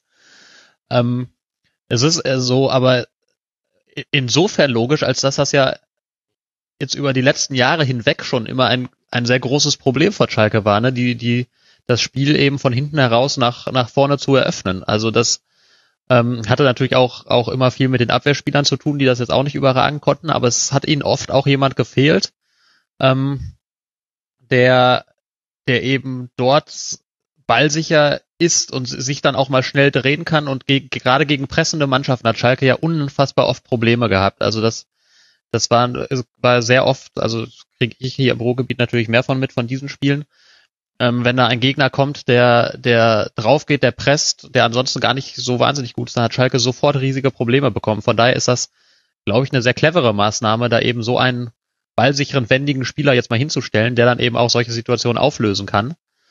Und ähm, normalerweise dann jetzt auch noch Leon Goretzka als Resultat dann ein bisschen weiter vorne mhm. sich aufhalten kann, wo er eben sein, sein unf seinen unfassbaren Drang nach vorne und, und die Wucht, mit der er das macht, noch sehr viel wertvoller einbringen kann. Das ist schon, schon eine sehr clevere Lösung. Ja, ein Trainer, der es schafft, Max Meyer und äh, Jan Goretzka gleichzeitig zu implementieren und dann auch noch erfolgreich, erfolgreich, den gibt es. Den gilt es auf jeden Fall zu loben. Ha, heute habe ich es aber auch. Es ist einfach so früh, Max. Es, es tut mir leid. Ähm, ich werde nicht sagen, wann wir jetzt gerade aufzeichnen. Alles ist relativ. Ähm, was was äh, Tedesco nach dem Spiel aber auch nochmal äh, hervorgestellt hat, war, dass äh, Max Meyer auch äh, die nötige Grundaggressivität in seinem Spiel hat und äh, auch gegen den Ball und äh, äh, also nicht nur mit dem Ball sehr wichtig und wertvoll sein kann, ähm, weil für ja, Domenico Tedesco das anscheinend auch wichtig ist, dass die Spieler ähm, im Mittelfeld dann äh, ja sich sich nicht einfach nur hinstellen und warten, bis der Gegner irgendwas macht, sondern dann auch äh, proaktiv draufgehen und äh, ja, das, das äh, wollte ich noch mal kurz einfügen, mhm. dass Max Meyer sehr, sehr äh, well-rounded ist. Hat er auch gut hinbekommen in dem Spiel. Neunmal den Ballbesitz erlangt und damit Höchstwert beim FC Schalke 04. Sisse? Und es war ja dennoch, dennoch in den letzten Jahren echt schwer, eine Position für den zu finden. Das ist, ist ja das Erstaunliche, dass er wirklich ein hochtalentierter Spieler, ähm, äh, eines, eines der vielen knappen Schmiedeprodukte, die da in den letzten Jahren hochkamen. Und ähm, der, aber sämtliche Trainer haben sich so ein bisschen schwer getan, ihn konstant einzubauen. Jens Keller ist das anfangs noch ganz gut gelungen, mhm. ähm, der ihn oft als Zehner hat spielen lassen. Dann Weinzierl und Max Meyer kamen, das hat nicht so gut funktioniert. Auch, auch Tedesco hat sich ja schwer getan, weil er A, keine klassische Zehn in seinem System hat. Dann hat er Meyer oft, oft auf links gestellt. Das hat überhaupt nicht funktioniert. In der Vorbereitung gab es da Freundschaftsspiele, da ähm, hat Max Meyer unterirdische Leistungen angeboten. Also da waren wohl auch die, die, die Werte, die da nur intern verfügbar waren, was, was Läufe und Sprints und so angeht, sollen verheerend gewesen sein. Ähm, aber jetzt hat er eine Position gefunden, auf der es, äh, auf der offenbar die Stärken gut zur Geltung kommen und auf der Max Meyer offenbar auch auch ganz gerne spielt. Zumindest sieht das so aus. Ne? Also der, dass, dass er sich da auf jeden Fall voll einbringt in diese Position und dass das echt gut funktioniert. Und das äh, ist natürlich insofern sehr positiv, weil du jetzt für ein, ein Eigengewächs hast, auch ein, ein nachweislich talentiertes Eigengewächs, für das du jetzt dann doch einen Platz findest. Mhm. Das ist ja auf jeden Fall mal eine gute Geschichte und ähm, das ist ja im Moment auch eine der spannenden Fragen, ob man seinen Vertrag über 2018 hinaus verlängert. Ähm, sah ja jetzt lange nicht danach aus. Inzwischen gibt es da wieder vorsichtige Zeichen der Annäherung. Bin ich mal gespannt, wie das weitergeht. Mhm. Man will sich gerade Schalke ohne Goretzka und Meyer gar nicht ausmalen, aber wir wollen ja hier auch nicht schwarz malen, müssen wir auch nicht, denn nach elf Spieltagen steht Schalke 04 auf dem vierten Tabellenplatz mit 20 Punkten und empfängt jetzt nach der Länderspielpause den HSV zu Hause. Der SC reist nach Wolfsburg, das haben wir vorhin schon kurz gestreift und jetzt fehlt uns noch eine Mannschaft, wenn wir uns auf den Tabellenkeller beschränken, nämlich Mainz 05 und die haben ein Pünktchen mitgeholt aus Gladbach. In dem Spiel steckte mehr als nur Fußball, das haben wir schon im Intro gehört. Robin Zentner hat da nochmal erklärt, wie das kam, dass er da den Ball aus den Augen verlor und slapstickartig mit dem Elfmeterpunkt weiterspielen wollte. Sah lustig aus, hat zum Glück für die Mainzer Fans nicht zu einem Gegentreffer geführt. Aber auch viel wurde diskutiert über den Videobeweis in diesem Spiel. Wenn wir jetzt, ich will jetzt nicht gleich wieder mit dem Videoschiedsrichter anfangen, stimmt ihr denn meine Einschätzung zu, Stefan, dass sich Gladbach glücklich schätzen darf, nach diesen 90 plus x Minuten überhaupt einen Punkt mitgenommen zu haben beim 1 zu 1? Ja, also mit oder ohne Videobeweis, weil Mainz äh, das sehr, sehr gut gemacht hat. Aber ja, klar, also normalerweise ist Stendel nach 17 Minuten unter der Dusche und äh, es gibt elf Meter für Mainz und äh, damit hätte das Spiel dann entscheidend in eine andere Richtung gelenkt werden können. Von daher, ähm, ja, aber ähm, ich, ich glaube, der gute Wiesengrund hat sich ja gewünscht, dass wir äh, nicht nur sagen, dass Gladbach so schlecht gespielt haben, sondern dass äh, Mainz es gut gemacht hat. Und ich glaube, dem äh, können wir dann auch etwas beipflichten. Ähm, ich habe das Spiel gar nicht so stark verfolgt, einfach weil es mich persönlich nicht so wirklich interessiert hat. Es tut mir leid, aber ähm, die paar Minuten, die ich mir angeguckt habe, da habe ich dann doch schon erkannt, dass äh, Mainz es sehr gut verstanden hat, ähm, das äh, manchmal auch sehr statisch angelegte Spiel von äh, Dieter Hackings Mannschaft äh, sehr gut auszutricksen. Und äh, was was was ich auch interessant fand, dass sie gar nicht so viele Ballberoberungen in der gegnerischen Hälfte hatten durch durch Tackles, aber acht Interceptions in der gegnerischen Hälfte, das ist eigentlich schon ziemlich guter Wert. Und da kann man dann auch schon ablesen, äh, wie wie gut Mainz es verstanden hat, den Ball quasi in Zonen zu lenken, wo sie ihn dann aufsammeln können. Ähm, also das, ähm, ja, das gibt's, gilt zu loben, aber ähm, so wie ich es äh, schon bei Köln gemacht habe, vielleicht liegt es einfach daran, dass äh, Mainz auch ein Karnevalsverein ist und die einfach gerne schon von Weitem draufhauen, aber ähm, ähm, ja, also bei 20 Schüssen und äh, 23,3 Metern Schussdistanz on average. Das, das kann, das kann einfach nicht sein. Also, liebe Mainzer, ihr müsst, ihr müsst näher ran an die Bude, wenn ihr, wenn ihr häufiger treffen wollt. Das kann doch nicht sein. Also mal ganz ehrlich, also, äh, nee. Sorry, da, das, das, das kann ich nicht gutheißen. Ähm, Mainz muss auch noch etwas näher ran. Vielleicht, vielleicht habe ich einfach zu lange äh, mir Thomas Tuchel angeguckt, der immer sehr hohen Wert darauf gelegt hat, dass äh, ja man quasi aus dem Fünfer abschließt. Aber ähm, nee, also ich finde, Mainz hätte in diesem Spiel viel, viel mehr daraus herausholen können. Auf jeden Fall ein Dreier hätten sie es äh, verstanden, äh, sich den, den Ball noch etwas besser Tor zu spielen. Also, ja. Ich lasse erstmal Sebastian weitermachen, bevor ich dann nochmal rumkrittel.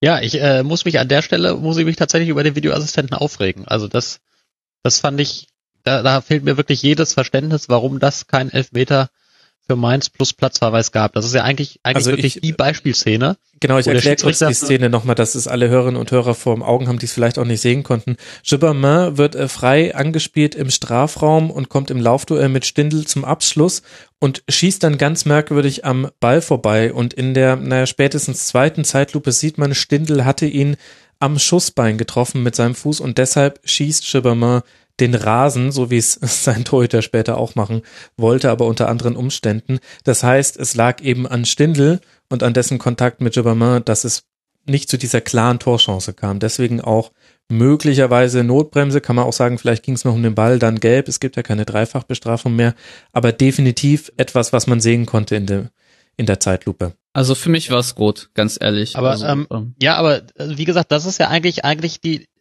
Paradeszene für sowas. Ne? Also das Ganze spielt sich wahnsinnig schnell ab, ist in der realen Geschwindigkeit schwer zu sehen, weil es auch nur ein ganz leichter Kontakt ist. aber der ganz leichte Kontakt reicht eben bei dem Tempo, dass das Bein den Ball nicht mehr trifft. Und selbst wenn er ihn getroffen hätte, hätte er ihn nicht mehr richtig getroffen, wie ihn eigentlich treffen will. Also das ist ein klares Foul, finde ich. Da braucht man, das ist ja an, an der Stelle auch gar nicht irgendwie groß Erwägungsspielraum, sondern er, er berührt ihn so am Bein, dass er den Ball verfehlt.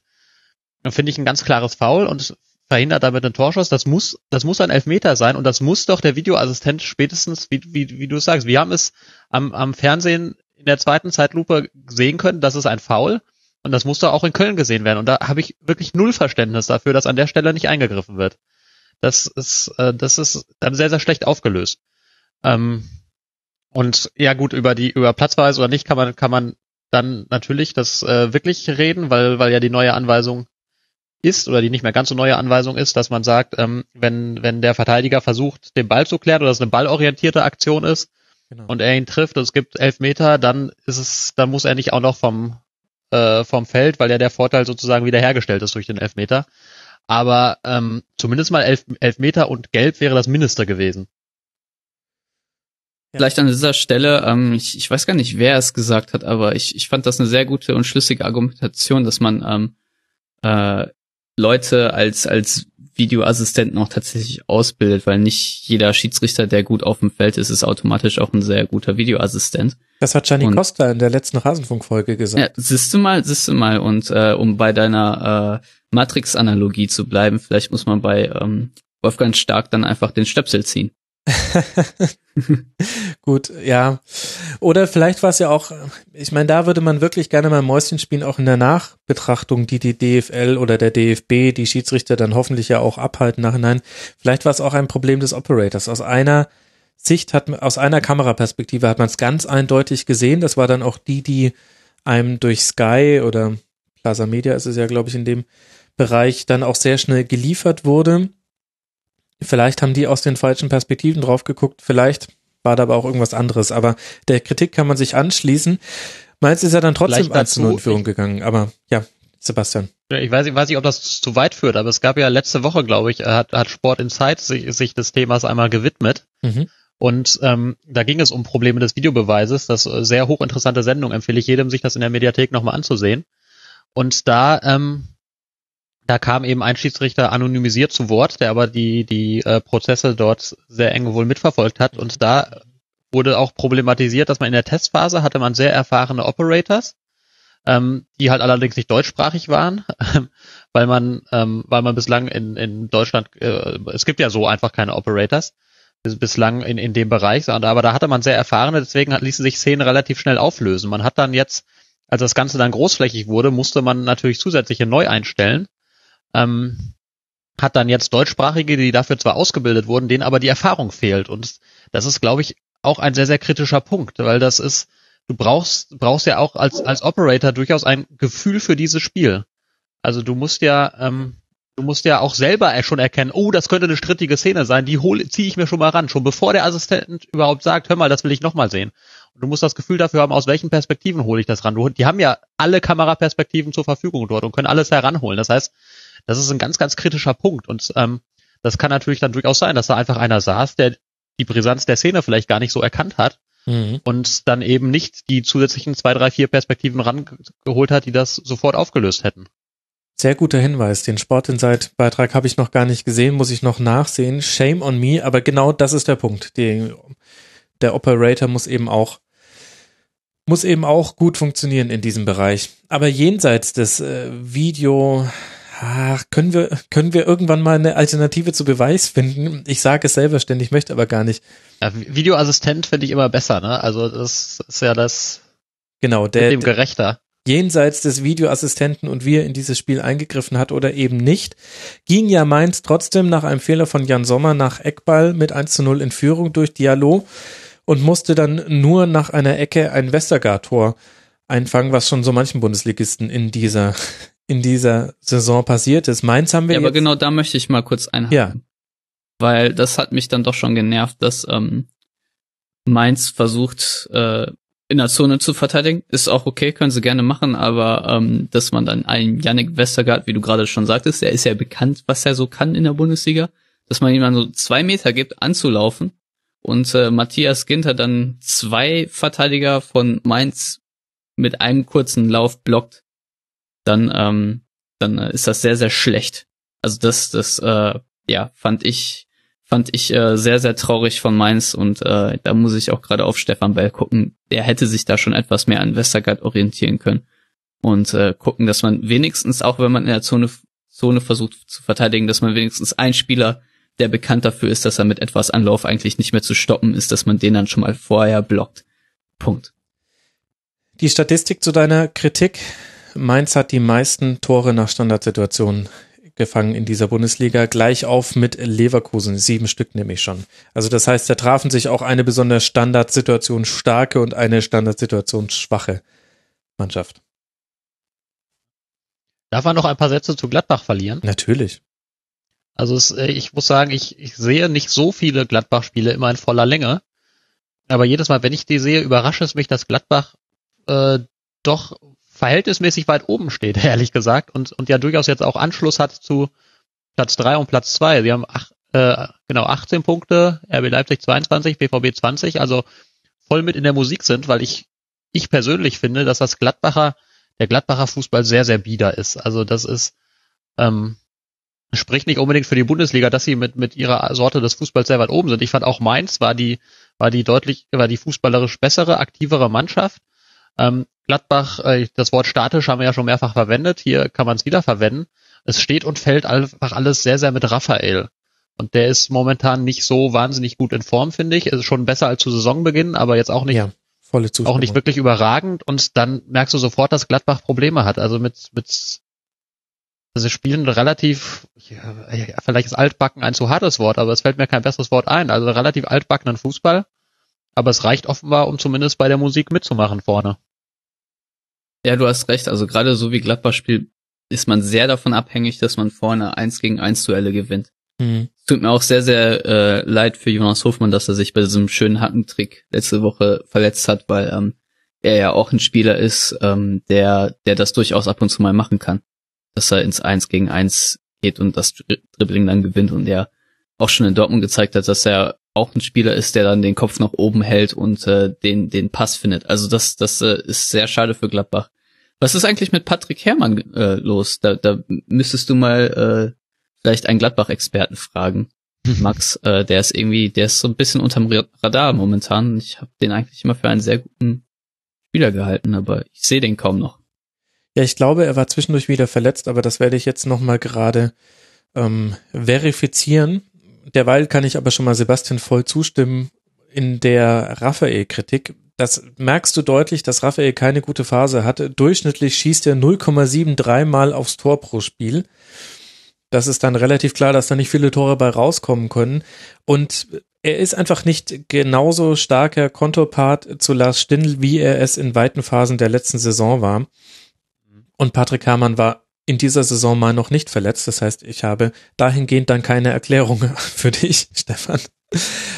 Das äh, tut mir leid. Ja, immer so, dass, äh, dass nicht ganz eingelöste Versprechen. Jetzt natürlich bitter, dass Traoré auch schon wieder ausfällt. Also Gladbach schlägt sich natürlich auch immer wieder mit äh, Verletzungen rum. Aber ich stimme auch bei dem Bieder zu. Ich stimme auch dabei zu. Ich kann es auch nicht ganz verstehen, wie man da oben steht. Ich habe mich vor, ich glaube, zwei Ausgaben noch überzeugen lassen von zwei Gladbach-Experten, dass es doch gar nicht alles so schlimm ist unter Hacking. Aber ich sehe genau dieselben Kritikpunkte, die ihr auch, auch habt. Es ist eine spielere Spielanlage. Es geht sehr auf Einzelaktionen, die entweder auf den Flügeln gewonnen werden oder Stindl und Raphael haben einen guten Moment. Wenn du dann einen derzeit sehr guten Torgan Hassar hat, hast, dann reißt er dir manchmal ein Spiel komplett raus und dann wird es auch ein richtiges Fest wie gegen Hoffenheim.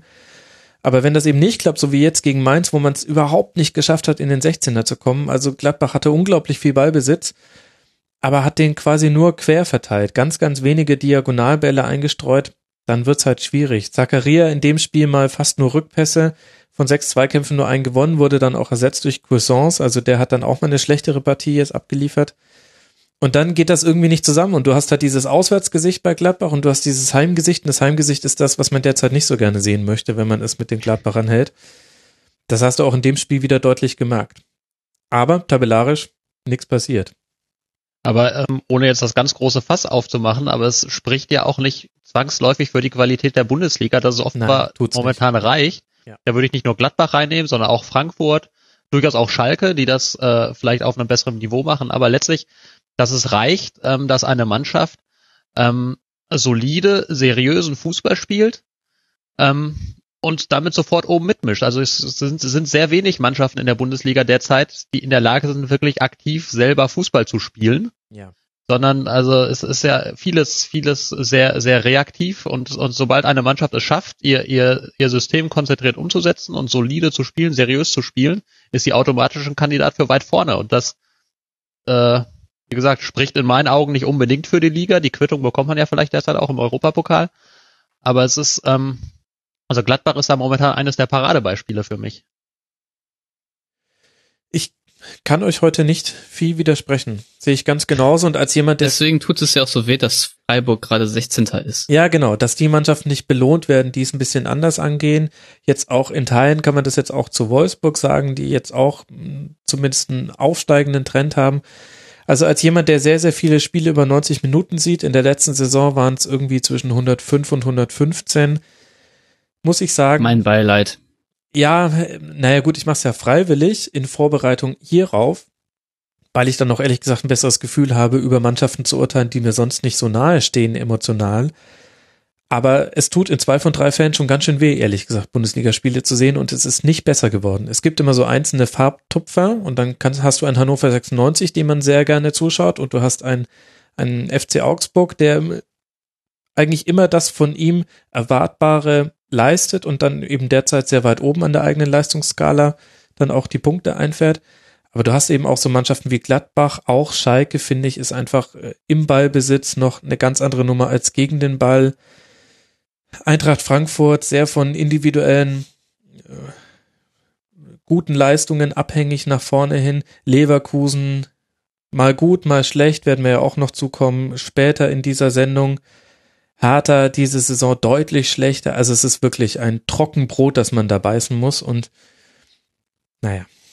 So, Sebastian, jetzt hast du es geschafft, dass sich der arme Maxima auskotzen musste.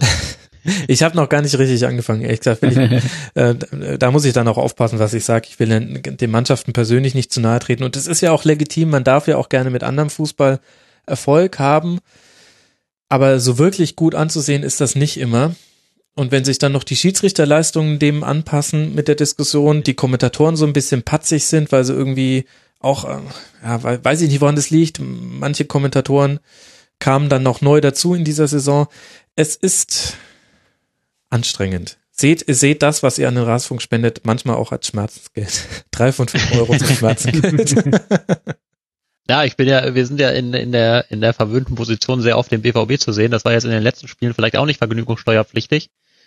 Aber wenn ich dann andere Spiele sehe, fällt mir dann doch auf, dass man durchaus verwöhnt ist. Es gibt in dieser Bundesliga tatsächlich nur eine Handvoll Mannschaften, finde ich. Und wenn ich das gesagt habe, höre ich auch, auch auf mit der Grundsatzkritik. Aber es gibt nur eine Handvoll Mannschaften, die vernünftiges Ballbesitzspiel spielen können. Das sind natürlich die Bayern, das ist auch Leipzig, das ist der BVB, wenn es läuft. Im Moment läuft es aus irgendwelchen Gründen nicht. Das ist äh, Gut, mit Abstrichen Hoffenheim in dieser Saison halt auch bislang noch nicht so gut, aber die können es grundsätzlich auch und haben da eine Idee von. Und tatsächlich auch der SC Freiburg, dem halt aber leider die individuelle Qualität dann zu oft fehlt, das dann auch umzusetzen. Und damit hört es dann auch schon auf. Also alle, Hannover macht es die Saison auch gut, die würde ich jetzt aus, aus dieser Kritik auch ausklammern, aber ansonsten hast du einen Großteil der Bundesliga, der sich, der sich halt nicht über das Spiel mit, sondern über das Spiel gegen den Ball definiert. Das ist ja auch vollkommen okay und legitim und wenn man damit seine Ergebnisse erzielt, ist es ja auch gut aber es ist natürlich dann nicht immer schön anzusehen. Und es, es reicht dann auch letztlich nicht, um, um äh, über das eigene, über den eigenen Anspruch hinaus mal oder beziehungsweise über die, die Qualität der Individuen hinaus dann vielleicht auch mal schönen Fußball zu spielen. Ja, und interessanterweise reicht es auch international nicht. Also das meine ich jetzt auch nicht nur auf diese Saison bezogen, wo du auch viele Debütanten in der Europa League hast, und ja auch in der Champions League und da, da weiß man, dass man sich daran anpassen muss. Es gibt ganz neue Abläufe, was Training und so weiter angeht, sondern auch mit Blick auf die letzten Jahre dieses auf Umschaltspiel konzentrierte Spiel in der Bundesliga ist international ehrlich gesagt nicht besonders konkurrenzfähig, denn die Mannschaften, die international was reißen, die spielen einen anderen Fußball und haben einen anderen Ansatz, auch eine andere Qualität, das ist völlig klar. Aber mit diesem auf, ich lasse den Gegner erstmal kommen und bin dann sehr, sehr effizient in meinen Kontern und setze da Nadelstiche. Das hat halt ehrlich gesagt international in den letzten vier, fünf Jahren nie so wirklich funktioniert, nie nachhaltig. Hängt auch damit zusammen, dass auch viele Mannschaften dann international die Null gar nicht halten können. Ich weiß dann nicht, ob das damit zusammenhängt, dass man sich auf die Bundesliga-Gegner besser einstellen kann, dass es vielleicht mit dem Rhythmus zusammenhängt, vielleicht auch eine Qualitätsfrage, keine Ahnung. Aber es, im internationalen Vergleich funktioniert es auch nicht. Naja, gut, aber es ist halt die beste Liga der Welt, ne? Liga der Weltmeister. aber gut, wenn wir schon so bei so grundsätzlicher Kritik sind, dann können wir jetzt auch zum Spiel Borussia Dortmund gegen den FC Bayern kommen. Und da geht's ja auch viel um die Frage, was machen wir mit dem Ball, was machen wir gegen den Ball. Fassen wir erstmal nochmal kurz zusammen, was passiert ist im Topspiel des Spieltags, in einem von zwei Topspielen des Spieltags. Zum zweiten kommen wir dann danach gewinnt der FC Bayern mit 3 zu 1, gnadenlos effizient in seiner Chancenverwertung und dann relativ routiniert im Runterspielen der Führung. Die Münchner nehmen drei Punkte und einen sechs Punkte Vorsprung mit und außerdem meiner Einschätzung nach die Gewissheit, dass man in dieser Saison auch mit weniger als 100 Prozent Leistung in der Liga dominieren kann. Meine Meinung jetzt. Aber die Frage stellt sich, Stefan, was nimmt denn der BVB mit aus diesem Spiel? Nix. ähm, die, die, sehr viele Erkenntnisse, ähm, vor allem, dass man äh, selbst wenn man etwas defensiver oder Risiko vermindert an ein Spiel rangeht, dass ähm, es trotzdem nicht klappt. Ich, ich weiß gar nicht, wo ich genau anfangen soll. Äh, wir sind ja gerade so ein bisschen ein, bei einer generellen Kritik und äh, ich weiß gar nicht, welche Kategorie du erst lösen möchtest, Max. Wir können mal erst mal, lass erst mal vorne beginnen, bei dem, wie das Spiel angelegt war, auch von Peter Bosch und wie die Mannschaft agiert hat. Da hat unser Hörer Essig Esther unter mitmachen.rasen.de das eigentlich sehr schön zusammengefasst. Er schreibt, Zitat, man hat meiner Meinung nach schon gemerkt, dass Bosch etwas umgestellt hatte. Das Pressing erfolgte über weite Strecken etwas weniger aggressiv und die beiden Achter standen im 4-2-3-1 auch etwas tiefer, um das Mittelfeld kompakt zu halten. Das hat der Hintermannschaft zumindest etwas Stabilität verliehen. Aber im Gegensatz zu den vorherigen Ligaspielen führte zumindest nicht jede Offensivaktion des Gegners gefühlt zu einer Großchance. Und er schreibt dann weiter, zu diesem Zeitpunkt waren die Bayern einfach der falsche Gegner, individuell zu gut, den ersten Abwehrfehler gnadenlos ausgenutzt und danach das Spiel auch nicht mehr aus der Hand gegeben. Jetzt kommst du, ja, Stefan. Das, das, das ist schon sehr treffend. Also ähm, äh, ein paar Kritikpunkte vielleicht ist, dass, ähm, dass äh, Dortmund es versucht hat, äh, mit so ein bisschen Man-Marking zu spielen. Äh, ein ein Prinzip, was sehr gut gegen Dortmund in den Spielen davor gegriffen hat. Ich denke da an die Spiele gegen Hannover und Frankfurt und ähm, das hat das hat Bayern sehr sehr gut ausgenutzt. Ähm,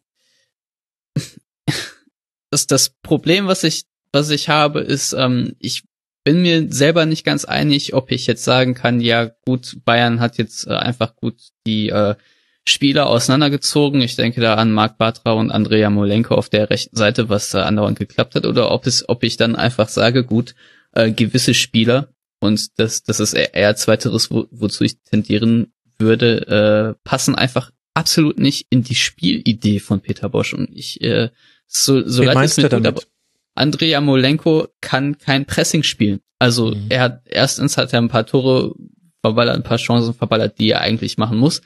Ähm, kann ich aber irgendwo noch drüber hinwegsehen. Ähm, aber ähm, dass man äh, David Alaba oder Kingsley Coman oder wen auch immer äh, einfach äh, frei gewähren lässt auf diesem Niveau ist tödlich und ähm, ist für, für den Rest der Mannschaft auch eine Zumutung. Ich glaube, spätestens seit Jürgen Klopp weiß jeder in der Bundesliga, dass äh, ein gutes Pressing-System nur funktionieren kann, wenn auch wirklich alle mitmachen.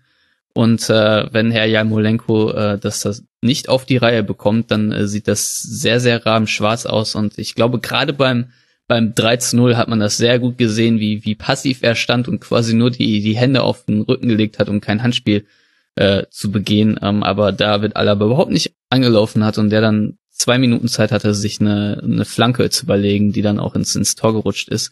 Das sind dann halt so kleine Details, die, die mich viel mehr stören als, als äh, jegliche Systemkritik oder, oder anderes, dass dann einfach äh, das Pressing nicht so funktioniert, dass, dass es Effizienz äh, beinhaltet. Und ähm, ja, das, das, das sind so, so ein paar äh, ja, Gedanken, die mich stören. Und äh, Bosch hat ja schon versucht mit einem Shinji Kagawa zum Beispiel, der ein sehr, sehr guter Pressingspieler ist und auch sehr, sehr gut mit seinem Deckungsschatten arbeiten kann, auch äh, wenn er jetzt nicht der robusteste Spieler der Bundesliga ist. Ähm, hatte er schon versucht, dem Ganzen entgegenzuwirken, aber letztlich ist das Ganze dann ein bisschen zusammengeklappt und ähm, ja, individuell gesehen gab es da sehr, sehr viele Ausfälle bei Dortmund, nicht nur in diesem Spiel, sondern generell momentan. Und ähm, Sebastian, ich würde die Frage gerne an dich weiterleiten. Findest du, dass äh, Julian Weigel momentan äh, in das Bosch-System passt, so ähm, hoch oder tief, wer gerade spielt?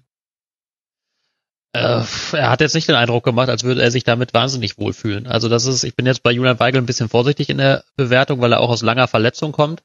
Ja. Ähm, man hat aber auf jeden Fall gesehen, dass ihm, dass ihm die Sicherheit fehlt, die er, ähm, die er im vergangenen Jahr hatte, wo er, wo er tiefer gespielt hat. Ich glaube nicht, dass das das Optimale für ihn ist, so direkt weit vorne zu spielen.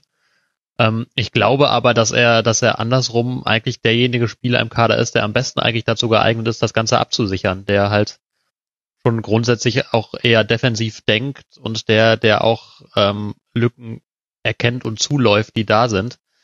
Ähm, aber hat gegen, gegen Bayern auch keinen guten Tag erwischt, hat ja auch vor dem 0-1 einen, den vorentscheidenden Zweikampf verloren. Ähm, das war, das war nicht besonders gut. Aber wie gesagt, ich bin da noch etwas zurückhaltend, weil er kommt aus einer langen Verletzung. Er hat noch nicht so viele Spiele jetzt über 90 Minuten gemacht. Da muss man ihm vielleicht tatsächlich noch äh, ein bisschen mehr Zeit einräumen, als man was bei anderen tun muss. Deswegen habe ich Sebastian gefragt, weil mir klar war, dass es etwas differenzierter kommt, als wenn, wenn ich da jetzt draufschlage.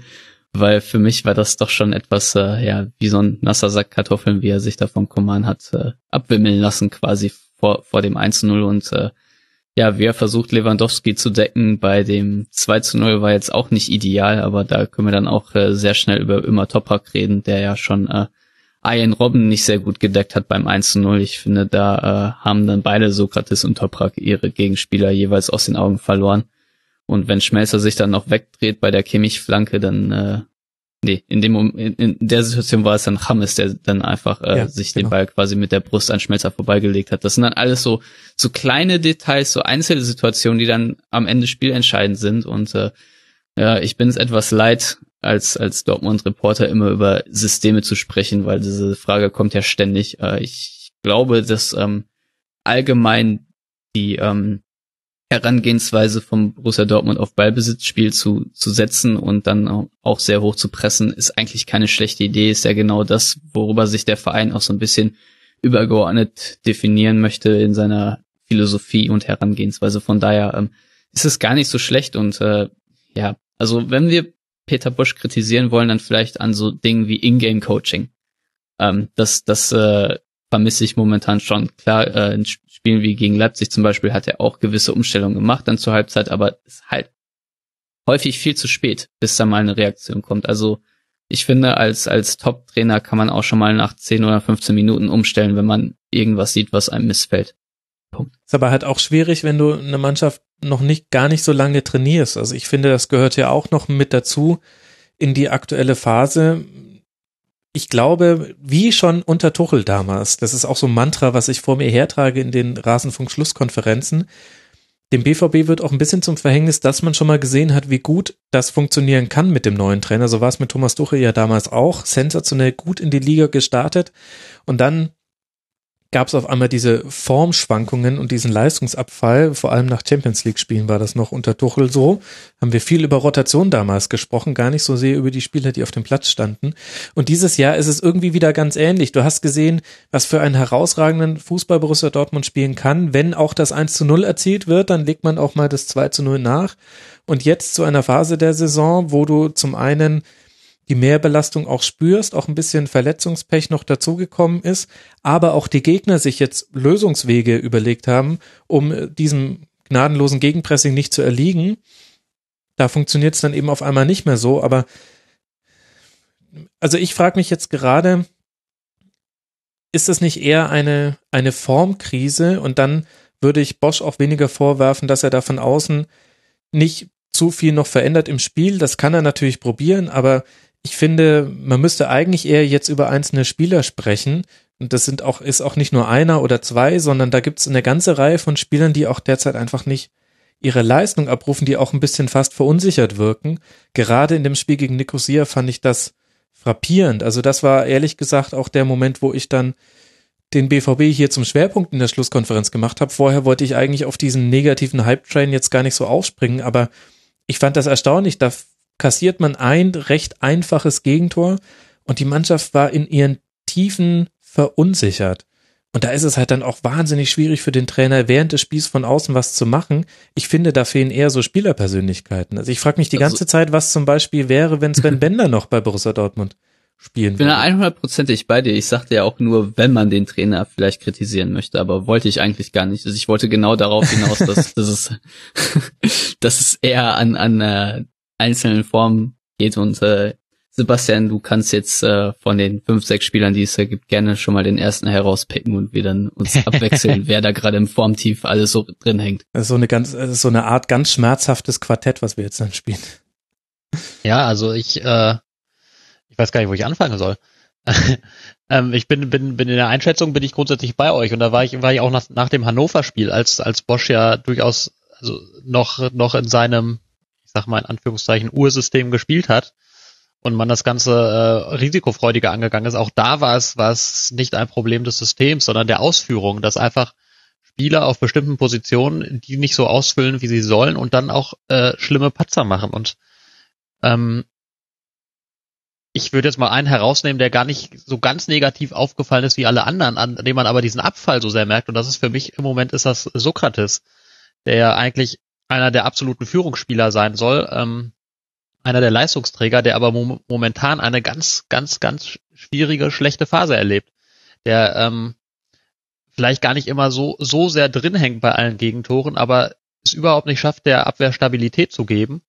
Und äh, dann wackelt dieses ganze Konstrukt von hinten raus hm. immer mehr. Und äh, da kommen aber noch sehr, sehr viel, viel mehr Spieler dazu. Ich, so, soll, soll ich jetzt mal ein paar nennen oder möchtet ihr was einbringen? Oder also ich kann ja noch mal kurz was zu das Tribunal. Sagen, weil Sokrates ist ja auch ständiges Thema bei uns im Yellow Wallport, einfach weil wir alle das Gefühl haben, dass er schon seit mindestens einem halben Jahr nicht mehr wirklich äh, zur vollen Leistung fähig ist. Und äh, auch gerade im Nicosia-Spiel hat man sehr gut gesehen, dass äh, wenn es denn mal freie Räume gibt im Spielaufbau, dass er es überhaupt nicht schafft, ähm, äh, ja, die, die zu erkennen. Also momentan habe ich das Gefühl, Sokrates spielt auch sehr häufig mit einem Tunnelblick und ähm, als man sich auf Peter Bosch vorbereitet hat als Dortmund-Reporter und geguckt hat, was was äh, äh, sind denn so seine Details äh, in der taktischen Herangehensweise, was sind denn so die so die Dinge, die Spieler unter Peter Bosch machen, dann äh, hat man auch immer sehr schnell herausgefunden, dass Innenverteidiger sehr gerne nach vorne dribbeln oder andribbeln, wie man es so schön nennt, oder, oder einfach nach vorne starten, um, um dann auch Räume zu eröffnen. Das sieht mhm. man weder bei Toprak noch bei Sokrates,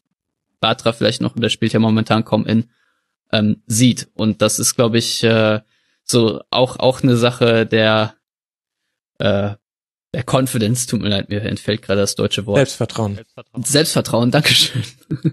ähm, ja, also ich, ich erwarte von, von einem Sokrates, dass er häufiger mal nach vorne geht, ähm, dass er gute Pässe nach vorne spielen kann. Ab und zu hat man ja auch sehr gut gesehen, als er Aubameyang mal mit einem vertikalen Pass gefunden hat. Also das Potenzial ist ja auch da. Es ist halt alles nur so ein bisschen verschüttet gegangen und ähm, ja, Pierre-Emerick Aubameyang ist ja jetzt quasi, wenn wir von hinten nach vorne springen, ist ja auch momentan etwas in einem Formtief. Ähm, ich, ich weiß gar nicht, wie ich das, wie ich das sagen soll. Also normalerweise würde man ja sagen, ja, Pierre-Emerick Aubameyang, da sieht man schon an der Körpersprache, dass er vielleicht gerade nicht hundertprozentig da ist, dass er nicht will. Aber das, das finde ich, sieht man ja auch manchmal, dass er so ein bisschen lax rumrennte.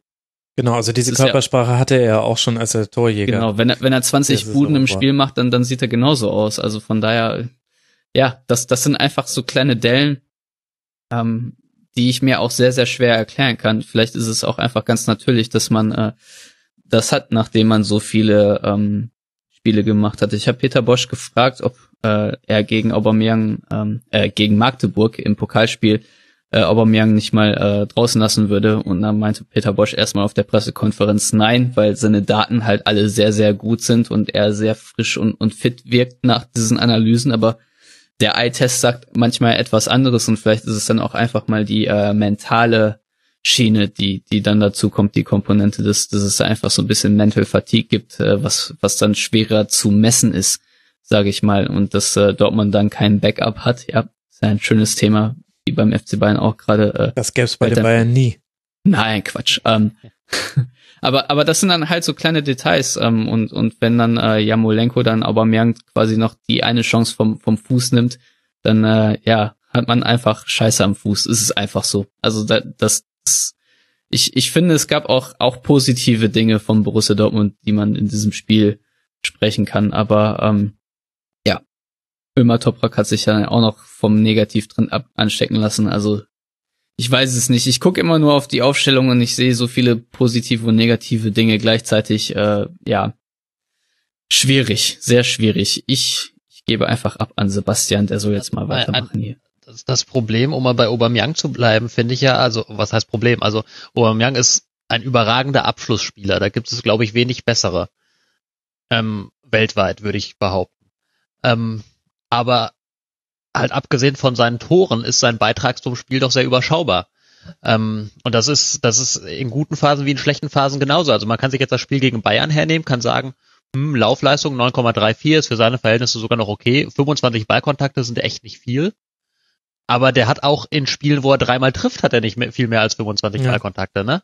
Dann ist, da ist das dann aber natürlich in Ordnung, weil am Ende, am Ende äh, entscheidet sich dieses Spiel über Tore logischerweise. Nur wenn er nicht trifft, dann ist sein Beitrag halt sehr überschaubar. Also er ist halt keiner, der, der jetzt dann wahnsinnig Räume reißt, der ackert, der, ähm, der äh, lange Bälle festmachen kann und so. Das sind halt einfach nichts, das sind nicht seine Stärken, sondern seine Stärke ist es, mit schnellem Antritt mal einen zu überlaufen oder sich abzusetzen und dann den, den Ball reinzudrücken mit seiner überragenden Technik. Das macht er richtig gut. Aber wenn das nicht klappt, dann hat er wenig beizutragen. Das ist halt so ein bisschen im Moment halt auch das Problem dann logischerweise. Also er trifft nicht, das ist nie gut für einen Stürmer, aber er hat darüber, hinaus liefert er wenig Input. Das ist dann glaube, vielleicht auch der Unterschied zu den Bayern, wo, wo ein Lewandowski sorry. durchaus noch andere Qualitäten mitbringt. Ja, das stimmt. Und, und vor allem vielleicht nicht, nicht unbedingt gegen Bayern München, aber gegen äh, Frankfurt und Hannover hat man das schon sehr krass gesehen, dass äh, wenn Dortmund es nicht schafft, die Spielaufbau überhaupt mal über, über zwei Stationen nach vorne zu spielen, dass dann einfach so viele lange Bälle kommen und Aubameyang dann, keine Ahnung, zwei Drittel der, der äh, Luftzweikämpfe erst gar nicht eingeht. Der steht dann einfach nur daneben und hofft, dass äh, der Ball vielleicht glücklich äh, in seine Richtung fällt. Aber ähm, ja, das ist dann, das ist dann äh, sehr, sehr schwierig für Dortmund dann auch äh, Zugriff auf ein Spiel zu bekommen, beziehungsweise ins, ins Gegenpressing zu kommen, wenn äh, du quasi jeder lange Ball dann mehr oder weniger eine Rück Rückgabe ist und äh, der Gegner dann erstmal den Ball nochmal kurz querlegen kann in der Abwehr oder, oder, oder andere Dinge damit machen kann, zum Beispiel hinter die hohe Verteidigung spielen kann. Also das, das ist ja auch ein Problem, was Aubameyang durchaus darstellt, dass genau in diesen Spielen, ähm, dass, dass er dann eigentlich, eigentlich eher, ja, Dortmund hindert, als dass er ihnen hilft. Und gleichzeitig ist es natürlich auch, es kommt alles zusammen. Systemkrise, Formkrise, aber irgendwie ja auch Ergebniskrise. Es gab genügend Chancen in den zurückliegenden Spielen für Dortmund, gerade in der Liga, mehr als nur die wenigen erspielten Punkte rauszuholen. Da, da reden wir dann über jemanden wie Aubameyang, aber ja auch irgendwie über Jamolenko haben wir schon angesprochen. Pulisic, der war noch mit Abstand, fand ich in dem Spiel jetzt gegen Bayern der Beste und noch, ist noch am weitesten entfernt von einer Formkrise derzeit beim BVB.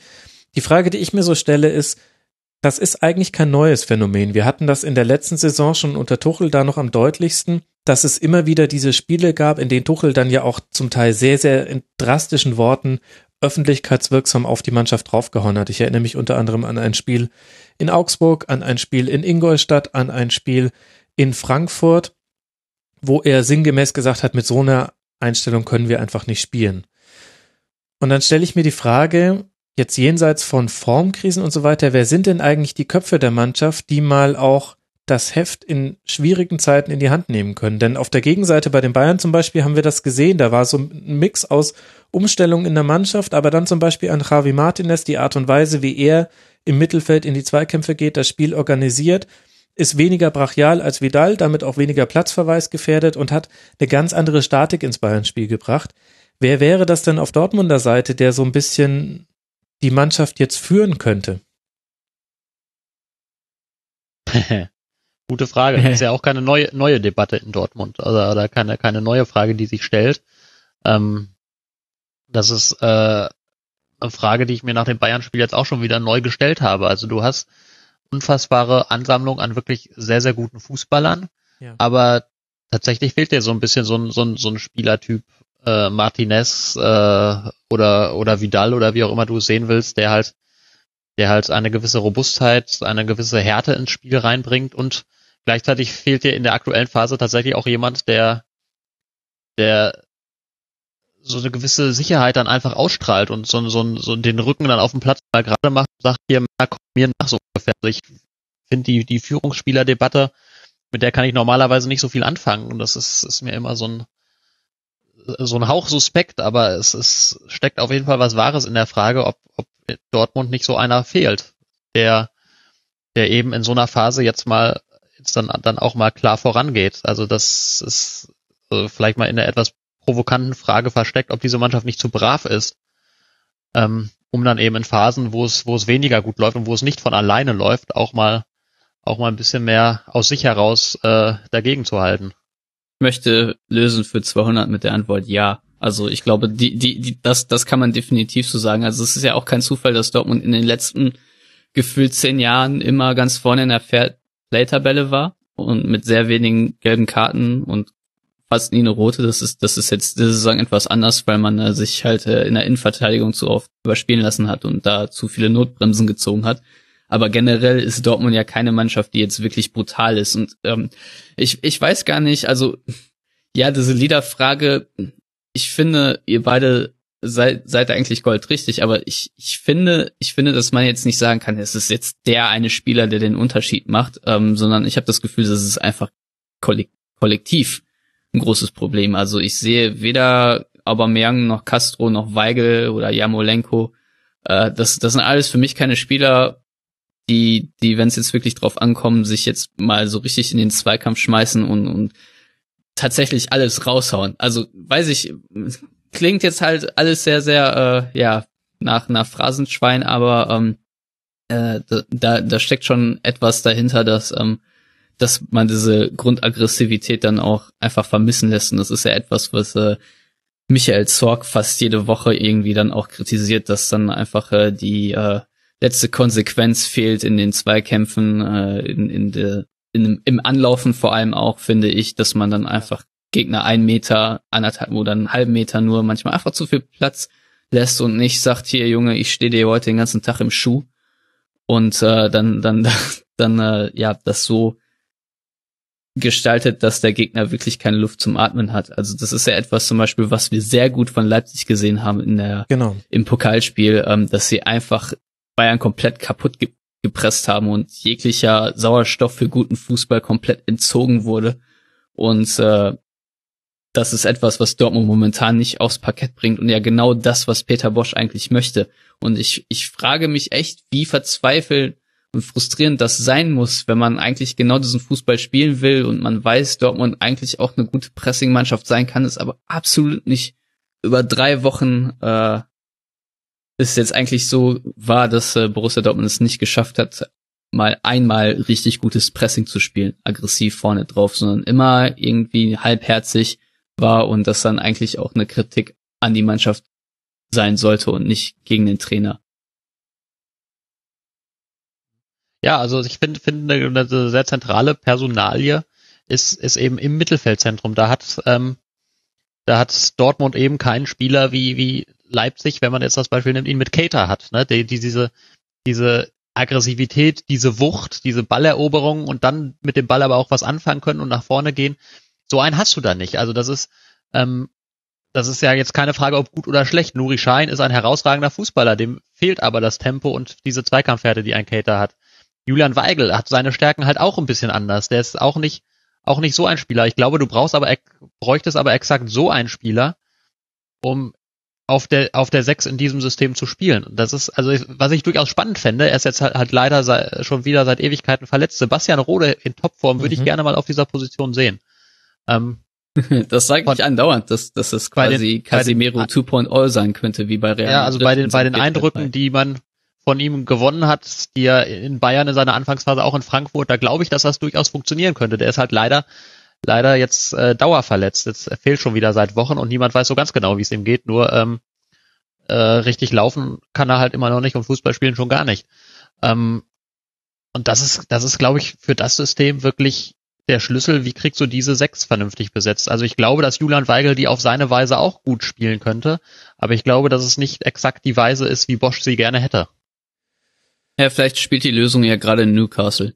Das ist auch eine Frage, die ich mir manchmal stelle, warum man diesen Spieler hat gehen lassen. Ich finde, Mikel Merino war eigentlich äh, drauf und dran, ein sehr exzellenter Fußballer auch in Dortmund zu werden. Und äh, da hat man sehr, sehr viel Potenzial gesehen, was man jetzt sehr, sehr gut in Newcastle sieht. Ähm, aber meiner ja, Meinung nach auch eher der Spielertyp Weigel, oder nicht? Ja, aber ich finde, er hat, er hat schon viel mehr Aggressivität, wenn es darum geht, Bälle zu erobern. Und das, das äh, jetzt, wo er auch noch ein bisschen mehr Selbstvertrauen hat, sieht man das in Newcastle sehr, sehr gut, dass er auch ähm, nach vorne hin ein bisschen mehr Drive entwickeln kann. Und ähm, ja, was ich mich auch gerade frage, wo ist Mahmoud Dahoud? Where Hood at? Ähm, weil ähm, das ist ja auch ein Spieler, der der so eine gewisse Grundaggressivität im Mittelfeld ausstrahlt. Wenn auch eher als Achter als als als Sechser, aber ähm, ja, könnte ich mir auch sehr sehr gut vorstellen, dass so eine Dynamik, der, die der Hut normalerweise auf den Platz bringt, Dortmund auch sehr gut helfen kann. Aber momentan ist er ja, er ist ja nicht verletzt. Er ist einfach nicht äh, ja auf dem Radar des Trainers oder hat Anpassungsprobleme. Ich weiß es ja nicht genau, aber ähm, ja, auf dem Papier Jedenfalls wäre Dahut auch schon mal eine ganz gute Lösung auf der Acht für einen Gonzalo Castro, der mir nicht auch, der, der mir nicht immer gefällt, der auch äh, zu häufig ähm, ja gute pa Passsequenzen quasi beendet, indem man einen schlechten Pass hat oder den Ball dann schlecht weiterspielt. Also das ist mir dann auch innerhalb von 90 Minuten mal zu viel heiß und kalt bei Castro. Also der Hut hat gerade Nacken, deswegen konnte er jetzt unter anderem im Spiel gegen Bayern war er da gar keine Option. Ich würde es jetzt aber auch gar nicht nur auf. Ja, wobei das ist nicht richtig. Also das ist, äh, der war fit. Ah, also okay. der, das, der, der wurde tatsächlich, er wurde einfach nicht für den Kader, Kader ausgewählt. Der hat am, am, am Sonntag auch das komplette Spielersatztraining mitgemacht. Also Shame also on transfermarkt.de. Nie wieder werde ich mich auf deine Ausfallzeitenübersicht verlassen. Ich, ja, also der war wirklich fit. Der war auch, bin ich mir relativ sicher, schon vor Nicosia fit, wo er, meine ich, auch nicht berücksichtigt wurde. Ähm, also das, äh, das war tatsächlich eine, eine Entscheidung des Trainers, ihn draußen zu lassen. Ich meine, die grundsätzliche Frage, das, das, diesen Punkt wollte ich jetzt gerade machen, ich will es auch gar nicht nur auf Aggressivität in der Zweikampfführung reduzieren, sondern einfach nur die Art und Weise, wie Raba Leipzig in Dortmund weitergespielt hat, nachdem man 0 zu 1 hinten lag. Das ist genau das, was dem BVB fehlt. Die sind mit dem 0 zu 1 gegen die Bayern und auch schon mit dem 1 zu 1 gegen Nicosia und wir können diese Reihe jetzt noch fortführen, regelmäßig nicht auseinandergefallen, sondern du hast gesehen, es hat völlig die Überzeugung gefehlt. Das, was wir vorhin schon mit Selbstvertrauen hatten, auch als wenn wir über einzelne Spieler gesprochen haben. Und so einen Spieler brauchst du. Und du schaffst es eben ein Weigel, aber auch ein Shahin. Und ich finde ehrlich gesagt auch Dahut in den wenigen Spielen, wo man gesehen hat, ginge das auch. Du schaffst es dem mit Mannorientierung recht einfach aus dem Spiel zu nehmen. Das haben jetzt verschiedene Gegner einfach schon gezeigt, wie das funktioniert. Und das haben wir ehrlich gesagt in der letzten Saison auch schon gesehen. Wenn Weigel alleiniger Sechser war, hatte er es sehr schwer, wenn er jemanden auf seinen Füßen stehen hatte. Und gerade die nominell schlechteren Mannschaften stellen ihn dann halt einfach jemanden für 90 plus x Minuten auf die Füße. Und das ist halt ein Problem, weil dann hast du schon mal die Zentrale ist dann aus dem Spiel genommen. Da müsste der Spielaufbau aus der Reihe dahinter kommen. Entweder über die Innenverteidiger, da spielt Sokrates immer mal wieder einen guten Pass. Marc Bartra hatte da eine Zeit lang, gerade in seiner Anfangszeit bei Dortmund, wunderbare Pässe. Kann er jetzt derzeit, wenn er auf dem Flügel spielt, nicht so leisten. Von Toprak hat man da ehrlich gesagt noch nicht so viel gesehen. Und dann hast du eben die Außenverteidiger. Von denen kann dann auch noch viel kommen, denn die sind ja dann Plan B, würde ich sagen, in der Anspielstation. Wenn alles andere zugestellt ist, dann spielst du auch Schmelzer und jetzt eben aktuell Bartra. War auch schon Toljan und andere. Also, naja, gut, ihr kennt ja die Spiele, liebe Hörerinnen und Hörer.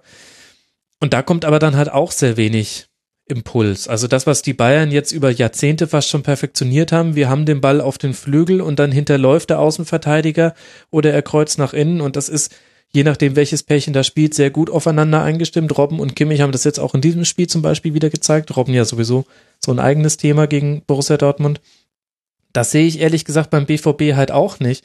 Und das wäre auch ein bisschen einfacher zu lösen, finde ich. Denn das kannst du ja, das sind ja Dinge, die kannst du auch ganz gut einstudieren. Im Moment ist es so, da sind wir wieder bei dem, bei dem, ich glaube, dem Wort dieser Sendung statisch. Mhm. Ähm, Also dass, dass das Ganze im, im Offensivspiel ähm, die Spieler sehr, sehr auf ihren Positionen kleben. Ähm, was was äh, vermutlich auch ein bisschen was mit Verunsicherung zu tun hat, mit Angst, dass du jetzt mit einem Risiko hast, Ball verlierst oder mit einem ungewöhnlichen Laufweg und dann hast du sofort zehn Sekunden später liegt er schon wieder hinten im Tor drin. Aber es ist, es ist auf jeden Fall krank, das Spiel momentan sehr daran. Ähm, das fiel gegen Bayern vielleicht nicht so ins Gewicht, aber gegen Hannover war es so und gegen Nicosia war es ganz extrem so, dass die Spieler sehr, sehr stark ihre Positionen halten. Sehr selten mal einen überraschenden Laufweg wählen, mal einen Flügel überladen, ähm, mal irgendwie, also ich finde Mario Götze macht das noch sehr viel, der, der lässt sich auch sehr viel aus seiner Position heraus nach hinten fallen, bietet sich mal den Verteidigern an, um da was aufzulösen, geht dann auf den Flügel. Ähm, aber so insgesamt ist das alles sehr, sehr statisch. Äh, gegen Nicosia, da hat er, haben sie es ein, zweimal aufgelöst. Das 1-0 war so ein klassischer Fall. Da geht Guerrero auf einmal von seiner Außenverteidigung, Außenverteidigerposition heraus und rennt den Weg ins Zentrum, geht, taut auf der Mittelstürmerposition auf. Der Weg kann nicht sofort aufgenommen werden. Zack, bumm, ein schneller Pass und er steht alleine vorm Tor. Und das sind diese Momente, die im Moment total fehlen, weil der Mannschaft, glaube ich, auch einfach so ein bisschen der Mut fehlt, mhm. dann auch die Position zu verlassen, ein bisschen aufzubrechen, weil Peter Bosch auch sehen will, dass die durchaus nah an ihren Gegenspielern sind, wenn der Ball verloren geht, um dann sofort wieder ins Pressing gehen zu können. Aber wenn du das so statisch interpretierst, wie es momentan der Fall ist, dann hast du auch wenig Überraschungsmomente. Ja, der Zyniker in mir würde sagen, dass Peter Bosch äh, Rafael Guerrero schon noch einstampft und ihn quasi auf, auf die Linksverteidigerposition klebt, weil das ja momentan, das kann ja kein Zufall sein, dass die, dass die Außenverteidiger wirklich äh, kaum überlaufen und einfach nur versuchen, ja, sehr defensiv hinten zu spielen. Und ähm, du hast es sehr gut angesprochen. Ich finde, Nicosia war quasi das Paradebeispiel, weil da hatte man wirklich mal, da hatte man ja Räume. Also man wurde nicht hochgepresst. Klar, Nicosia hat ein 5-3-1 gespielt, sehr äh, 5-3-2, äh, sehr defensiv. Aber ähm, man hat sehr gut gesehen von der von der Tribüne aus, dass es kaum mal Momente gab, wo zwei Spieler gleichzeitig einen Sprint ansetzen. Also allerhöchstens mal einer und der wird dann meistens auch noch übersehen. Und ähm, das ist wirklich das Problem von Borussia Dortmund, gerade dass die zu statisch sind in ihrer, in ihrem kompletten Spielaufbau, weil das ist ja so ein kleiner Teufelskreis. Du willst auf der einen Seite möchtest du das Spiel mit Ballbesitz dominieren, aber du kannst es nicht, weil du das Spiel nicht aufbauen kannst und äh, ihn deswegen andauernd wieder hergibst, vorzugsweise mit langen Bällen von der letzten Linie oder von Roman Bürki her und ähm, nach vorne schlägst und dann das Gegenpressing nicht richtig funktioniert, äh, haben wir ja schon angesprochen und äh, innerhalb eines Spiels werden Spieler dann auch etwas müder. Je, je häufiger man pressen muss, desto anstrengender wird's und desto schlechter klappt's und dann äh, fehlt natürlich auch die Konzentration für den sauberen Pass. Und ähm, das ist gerade etwas, was du, äh, Max, schon angesprochen hast. Wenn es dann mal nicht für Dortmund läuft, dann sieht man auch wirklich, ähm, dass die komplett äh, jegliche De Detailakribie vergessen. Also ich weiß gar nicht, wie viele Pässe in den falschen Fuß gespielt worden sind, seitdem man äh, gegen Hannover irgendwie 1 zu 0 in Rückstand Tuchel wäre oder. ausgerastet. Also das ist unglaublich, das ist einfach, das ist einfach unprofessionell und äh, ich, ich weiß nicht, was man mit den Spielern machen kann, damit sie ähm, sich auch ja in, in solchen Situationen äh, erinnern, ach ja, äh, Aubameyang ist ein Rechtsfuß, ein Linksfuß, Jamolenko Linksfuß und so weiter und so fort. Dass man, dass, dass man auch sofort versucht, den Ball so zu spielen, dass der, dass der Mitspieler dann auch den richtigen Winkel hat, den Ball dann auch direkt weiterzuspielen. Also das ist einfach, das ist einfach äh, momentan alles zu statisch angelegt und wenn es dann noch ja so in die Hose geht in so kleinen, aber sehr wichtigen Details, dann äh, sehe ich da auch ja, eine sehr, sehr schwierige Saison für Borussia Dortmund. Aber es gab ja auch Positives. Man hat sich ja gegen äh, Bayern ja auch die eine oder andere Chance herausgespielt. Also es ist jetzt nicht alles schlecht. Dortmund steigt nicht ab. Es ist halt Meckern auf hohem Niveau, weil man die Maßstäbe halt unglaublich hoch anlegt und man sich dann auch manchmal fragen muss, ob der, ob die Quadakali, Quali, jetzt heißt selber schon Qualität, Qualität das, äh, das hergibt. Ähm, aber das ist vielleicht eine Diskussion für den Rasenfunk Royal oder so. für, für ein eigenes Bühnengespräch von der Länge ja, her. Irgendwie so. Aber, ja, ähm, aber ja. natürlich ich, auch ich, die Zeit. Also wenn wir über Detailfragen genau. sprechen, da würde ich dir schon recht geben. Dann denke ich mir auch, na gut, das ist aber halt auch sehr, sehr undankbar. In, in der Saison kriegst du das als Trainer kaum umgesetzt. da wird dann Peter Bosch wahrscheinlich im Winter nochmal richtig ähm, dran gehen können, um eben so kleine Detailfragen, die richtigen Winkel im, im Positionsspiel, das ähm, Spielen in den richtigen Fuß. Das ist halt auch wahnsinnig schwierig. Innerhalb der Saison kannst du da nicht einen Schalter umlegen und dann läuft's wieder. Ja. Ich würde gerne abschließend äh, für dieses Segment von euch eine Einschätzung haben. Sagen wir mal, wir teilen jetzt die Krise von Borussia Dortmund oder zumindest, dass es gerade nicht so gut läuft, mal auf auf die Punkte Kader, Trainer, Form und Pech. Und ich hätte gerne von euch Prozentpunkte. Wie viel Prozent äh, Kader, wie viel Prozent Trainer, wie viel Prozent Form? Also damit meine ich jetzt Spielerform und wie viel Prozent Pech. Ich weiß es nicht so ganz einfach, aber es ist halt so ein komplexes Segment auch gewesen. Wir haben unglaublich viele Fragen auch dazu bekommen. Herzlichen Dank dafür auch an alle im Forum unter mitmachen.ras.de. Wir haben eigentlich ganz gut die meisten Dinge angesprochen. Sebastian, du musst mal loslegen. Kader, Trainer, Form, Pech. Wie viel Prozentpunkte? Moment, ich muss erstmal im Kopf richtig rechnen, dass ich dann am Ende bei 100 auch lande. Ja, da ähm, runden wir dann ab. Spontan sagen wir mal, also 50 Prozent sind Form. Mhm. Also das, äh, wenn, also Form der, der einzelnen Spieler und der, die Fehler, die sie machen, das ist, äh, glaube ich, 50, wenn nicht sogar 60 Prozent. Sagen wir mal 50 Prozent. Ähm, und den Rest würde ich dann, glaube ich, äh, relativ gleichmäßig aufteilen wollen. Also beziehungsweise Kader, Kader an sich, nee, Kader, Kader würde ich wenig, Kader würde ich vielleicht 10 Prozent machen. Mhm. Ähm, und die restlichen 20 sind dann Trainer und sind Pech. So ungefähr, weil der Kader ist eigentlich, äh, eigentlich wirklich sehr, sehr gut besetzt.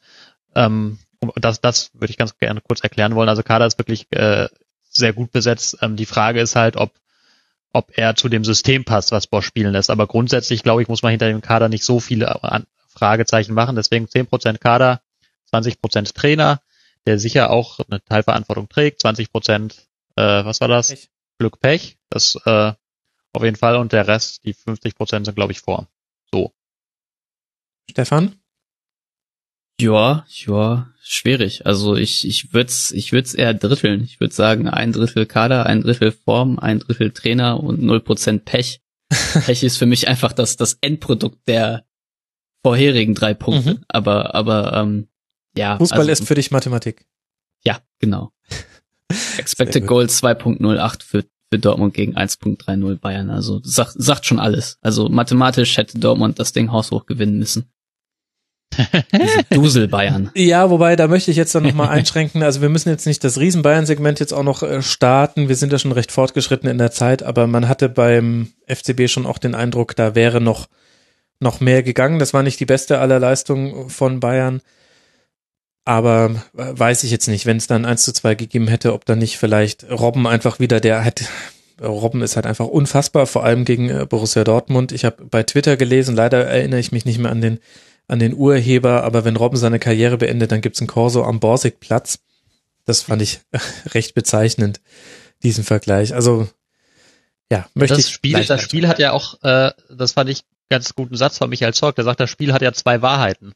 Ne? Also einerseits kannst du sagen, Dortmund hat die Chancen, um dem vielleicht tatsächlich eine andere Wendung zu geben oder es zumindest deutlich ausgeglichener zu gestalten, wenn du nur auf die Chancen guckst. Andererseits ist Dortmund in dem Spiel fast nur hinterhergelaufen, bis auf so eine Phase zu Beginn der zweiten Halbzeit. Ähm, also du kannst, kannst an den, an, anhand dieses Spiels kannst du sehr, sehr viele verschiedene Geschichten erzählen. In, in einen sieht Dortmund besser aus, in den anderen deutlich schlechter.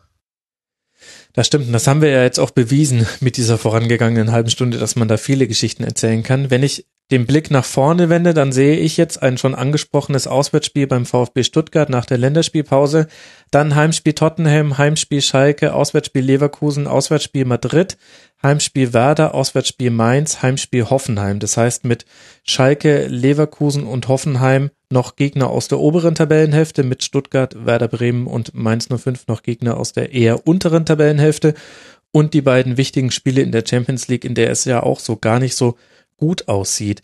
Ich will keine Trainerdiskussion aufmachen. Das, aber? Nein, kein Aber. Nothing counts before a but. Äh, ich hätte gerne von euch so ein Gefühl, was glaubt ihr, kriegt Dortmund jetzt nochmal die Wende hin, die ergebnistechnische Wende hin zum Winter? Oder wird das jetzt so zäh weitergehen nach der Länderspielpause? Das ist jetzt natürlich eine subjektive Gefühlsfrage. Wie fühlst du dich, Sebastian, wenn ich das sage? Ich sag mal, äh, für die Wende Sprich, dass, dass es diesmal das man zwei Wochen Zeit hat und dass tatsächlich auch wichtige Spieler da geblieben sind, mit denen man arbeiten kann. Ein Rafael Guerrero ist da, ein Schein ist da, ein Weigel ist da, ein Aubameyang ist da. Sind alle nicht zu ihren Nationalmannschaften gefahren. Und das heißt, Peter Bosch hat vielleicht tatsächlich mal die Gelegenheit, mit zumindest einem Teil seiner Spieler, ähm, tatsächlich nochmal äh, an seinen Ideen zu feilen, mit auch nicht ganz unwichtigen Spielern. Ähm, und letztlich ist der Kader einfach zu, zu, gut, um sich dauerhaft so unter Wert zu verkaufen, wie er es derzeit tut. Deswegen denke ich schon, dass, dass diese Krisenphase nicht immer so weitergehen wird. Mit der Einschränkung, dass ich gerade für das Spiel gegen Schalke aus Dortmunder Sicht äh, das, glaube ich, eins, eins der schwierigsten wird, weil Schalke ja extrem stabil ist ähm, und und glaube ich so von von seiner Herangehensweise sehr sehr viele Schwächen der der Dortmunder gut ausnutzen kann und genauso einen Fußball spielen kann, der den der Dortmund sehr sehr unangenehm ist. Deswegen mhm. ja, ich glaube, dass dass das Ding sich drehen wird, auch noch bis zum Winter. Ich weiß noch nicht, ob es sofort der Fall sein wird. Sehr gut. Stefan, was ist so dein deine Prognose? Also sehe ich auch äh, in so Spielen wie gegen Leverkusen zum Beispiel so, dass es da wahrscheinlich sehr problematisch für den BVB werden wird. Ah, ja, ich, ich weiß es nicht. I'm a bit torn, Max, wenn ich ehrlich bin. Also ge ge gefühlstechnisch doch etwas schizophren. Ähm, ähm, nein, also, also ehrlich gesagt, ich, ich, ich habe die Befürchtung, dass es wirklich erstmal auch schlecht weiterlaufen wird. Was mich etwas positiver stimmt, ist, dass die äh, Herren Aubameyang, Kagawa und Pulisic jetzt nicht äh, in die Länderspielpause einmal rund um den Planeten geflogen sind oder, mhm. oder fliegen werden, sondern in Dortmund bleiben. Und ich glaube, das ist gerade für diese Spieler sehr, sehr wichtig, dass ähm, sie dann auch gerade in, in Sachen Pierre-Emerick Aubameyang, dass sie dann äh, vielleicht etwas wieder zu guter Form finden, indem sie sich etwas Ruhe gönnen. Ich glaube, dass das könnte tatsächlich einen sehr positiven Ausschlag geben, wenn wir von Glück und Pech vorm Tor reden. Mhm. Ähm, dann äh, reden wir auch sofort wieder von Form und äh, in, in, diesem Fall glaube ich, dass, dass es dann einen positiven Ausschlag gibt, weil man darf nicht vergessen, trotz aller Kritik, Dortmund war ja in den meisten Spielen, ob es jetzt Hannover, Frankfurt oder Leipzig war oder auch in diesem Bayern-Spiel, hatten die ja auch immer sehr äh, ja prägnante Momente, wo es auch komplett in die andere Richtung hätte laufen können. Also Dortmund ist jetzt auch nicht so weit weg davon, äh, einen, einen sehr großen Teil dieser Spiele zu gewinnen, die sie jetzt momentan in den letzten vier Bundesligaspielen nicht gewonnen haben. Also es, es sind halt Details und deswegen würde ich sagen, dass sie es irgendwie noch hinbekommen, den Turnaround vor der Winterpause zu schaffen. Einfach daher, dass es, dass es gar nicht so viel ist, dass da fehlt, um bessere Ergebnisse zumindest zu erzielen. Mhm. Weil wir hatten es ja am Anfang der, der Saison, dass Dortmund ein bisschen overperformed hat, ergebnistechnisch. Das muss sich dann ja quasi wieder angleichen. Wenn Fußball Mathematik ist, dann ist das so, dann gleicht sich das wieder an. Nee, ich finde, so haben wir ganz gut jetzt nochmal ein Schleifchen über diesen Borussia Dortmund Teil gemacht, um diesen Borussia Dortmund Teil. Und das letzte Mal war es ja auch nach einer Länderspielpause der Knackpunkt zum Negativen. Vielleicht kommt jetzt dann nach dieser Länderspielpause der Knackpunkt zum Positiven und dann gucken wir mal, wie wir im Winter drüber sprechen. Und es sei ja nochmal dran erinnert, Tabellendritter mit 20 Punkten. Es kann auch nur besser, es kann auch nur besser werden, denn Hans-Joachim Watzke hat jetzt seine äh, königsblaue Orthese wieder abgelegt. Und sei, seit er die trug wegen seiner OP hat Dortmund nicht gewonnen. Deswegen kann es nur besser werden. Das sind Informationen, bei denen ich sogar stolz These, bin, dass die total an mir vorbeigegangen sind. aber, aber danke. Max, ich, ich weiß nicht, wie du äh, jetzt vorweg geplant hast, aber ich, ich habe jetzt sehr häufig gelesen und ich müsste dem eigentlich auch beipflichten, dass äh, man nennt das Spiel ja den Klassiker ab und zu mal und ähm, es ist ja ein Spitzenspiel, aber ich fand jetzt vom Niveau an sich her war es doch im Vergleich zu, zu vorherigen Aufeinandertreffen doch sehr, sehr nüchtern. Äh, wie fällt denn so dein Grundfazit zu diesem Spiel aus? Ähm, weil es ja auch generell, wir hatten ja vorhin die Diskussion, wie die Bundesliga momentan im internationalen Vergleich ist. Mhm. Und da kann man ja vielleicht auch über die beiden Spitzenmannschaften sprechen. Ja, so ist das, wenn man sich einen Podcast-Moderator einlädt in den Podcast, dann muss man auf einmal selber Antworten geben. Aber mache ich natürlich gerne. Ich habe das ja versucht in meinem Intro zu diesem Spiel schon so ein bisschen abzufangen. Das war auch von Bayern-Seite her nicht das beste Spiel und ich finde, das steht schon ein bisschen sinnbildlich für die Situation der Liga gerade. Also so wie wir vorhin über die Mannschaften geschimpft haben, die nicht an der Tabellenspitze stehen, Die einzigen, die ich da ausnehmen möchte, sind dann gleich reden wir noch über Leipzig. So kannst du auch über Dortmund und Bayern na, schimpfen ist zu viel gesagt, aber du siehst schon, die sind noch weit von dem entfernt, was ihr Leistungsmaximum ist. Die Bayern haben sich jetzt ein bisschen gefangen. Das hat mit einzelnen Umstellungen zu tun. Zum Beispiel Martin das auf der 6, das habe ich ja schon angesprochen. Es hat aber ehrlich gesagt auch viel mit weichen Faktoren zu tun, nämlich mit der Herangehensweise an, an Spiele, wenn man mal den Ball verliert. Also James sehe ich jetzt auch, wenn er nach Ballverlust mal nach hinten sprinten. Das habe ich ehrlich gesagt in den Spielen zuvor nicht so häufig gesehen. Sogar ein Tolisso hat es äh, zwischendurch mal gemacht. Und Thiago, dem tut die Gewissheit gut. Hinten hast du jetzt einen Martinez und der spielt da auch 90 Minuten und nicht nur irgendwie 60 Minuten, weil er dann gelb-rot gefährdet runter muss. Wie eben Arturo Vidal. Also, das ist alles nicht Gold, was glänzt. auch dieses Spiel war jetzt nicht das goldigste aller Zeiten. Also es ist ja putzig, dass immer noch alle Spielberichte damit aufmachen, dass das in 202 Länder in der Welt übertragen wird. Da tun mir aber dann 201 Länder davon eigentlich leid, weil ich mir denke, ja, das wird euch jetzt verkauft als der absolute Leckerbissen der Bundesliga. Und den sieht man aber vielleicht eher, wenn gerade ein Raber Leipzig spielt, unter anderem ja auch in Dortmund. Oder ein paar andere Mannschaften würden mir da einfallen, aber nee, war nicht der beste aller deutschen Klassiker. Und ist ein ganz gutes Abbild des, des aktuellen Leistungsniveaus. Und sehr, sehr bitter für die Liga, dass Bayern mit mit einer solchen Leistung jetzt auch über die letzten Spiele gesehen. Das war nie besonders schlecht, aber es war jetzt auch nicht vier Punkte Vorsprung auf den Zweitplatzierten gut. Sebastian hat aber sehr hörbar geseufzt. Ich weiß nicht, ob er mir widersprechen möchte. Echt? Nein, ich möchte dir komplett beipflichten. Also, also. das ist, ähm, also das, auch das ist solide auf einem sehr hohen Niveau, würde ich, würde ich sagen. Also das ist ähm, alles. Du, du hast deutlich mehr Spiele gesehen als ich, aber ich habe jetzt dieses Spiel gesehen. Ich habe mir auch einige vorher angeguckt. Ähm, ich habe das Gefühl, dass, dass Jupp Heynckes durchaus clever an den richtigen Stellschrauben gedreht hat, dass er einfach einmal dafür gesorgt hat, dass sie hinten wieder sicher stehen. Setzt auf hinten auf einen, einen bewährten, eingespielten Block, würde ich mal sagen. Versucht ja zumindest immer, wenn sie fit sind, Boateng Hummels aufzubieten, davor Martinez. Ähm, und baut von, von dort hinten aus sozusagen alles weitere auf, habe ich das Gefühl. Und setzt, setzt erstmal eben auf diese Stabilität und auf diese Sicherheit. Und wenn die gegeben ist, dann ist Bayern einfach qualitativ so gut besetzt, dass sie in der Bundesliga niemanden fürchten müssen. Ähm, das reicht aber noch nicht, um, um jetzt auf, auf europäischer Ebene äh, großartig Bäume auszureißen. Das hat man ja in Ansätzen sogar auch schon gegen Celtic gesehen und das wird man gegen andere Gegner, glaube ich, noch viel mehr sehen. Und da ist eben die Frage, wie weit er das jetzt noch, noch weiterentwickelt kriegt. Er hat, wie gesagt, die richtigen, die richtigen Schlüsse hat er eigentlich gezogen, seitdem er da ist, aber es ist, die spielen nicht die Sterne vom Himmel. Ja. Also es ist noch nicht der Guardiola-Fußball zum Beispiel. Da waren sie ja wirklich einfach, haben sie unfassbar guten Fußball gespielt. Ja, das war ehrlich gesagt mein erster Gedanke, als ich die Aufstellung gesehen habe und sich angedeutet hat, ah, der BVB auch nimmt 4-2-3-1. In keinem Universum dieser Welt, nicht mal in irgendwelchen Paralleluniversen, hätte Pep Guardiola auch nur länger als zehn Minuten die Bayern auch in einem 4-2-3-1 spielen lassen. Also zwei äh, Systeme, die sich gegenseitig aufheben. Es ist auch kein Zufall, dass viele Dinge durch individuelle Fehler oder individuell gewonnene Zweikämpfe hervorgehoben worden, ähm, hervorgerufen wurden. Da hat sich auch was verändert bei beiden Mannschaften, auch auf der Trainerbank. Und ähm, bei Heinkes liegt es ganz sicher auch an diesem Sicherheitsaspekt, da würde ich dir voll recht geben. Es ging ihm jetzt erstmal darum, die Gegentore zu vermeiden. Das ist auch das, was ihn immer noch stört. Daran hat man gearbeitet und er hat sich dann im Grunde ein bisschen drauf verlassen, vorne werden die Tore schon fallen. Das ist ja auch beim FC Bayern in der Regel so.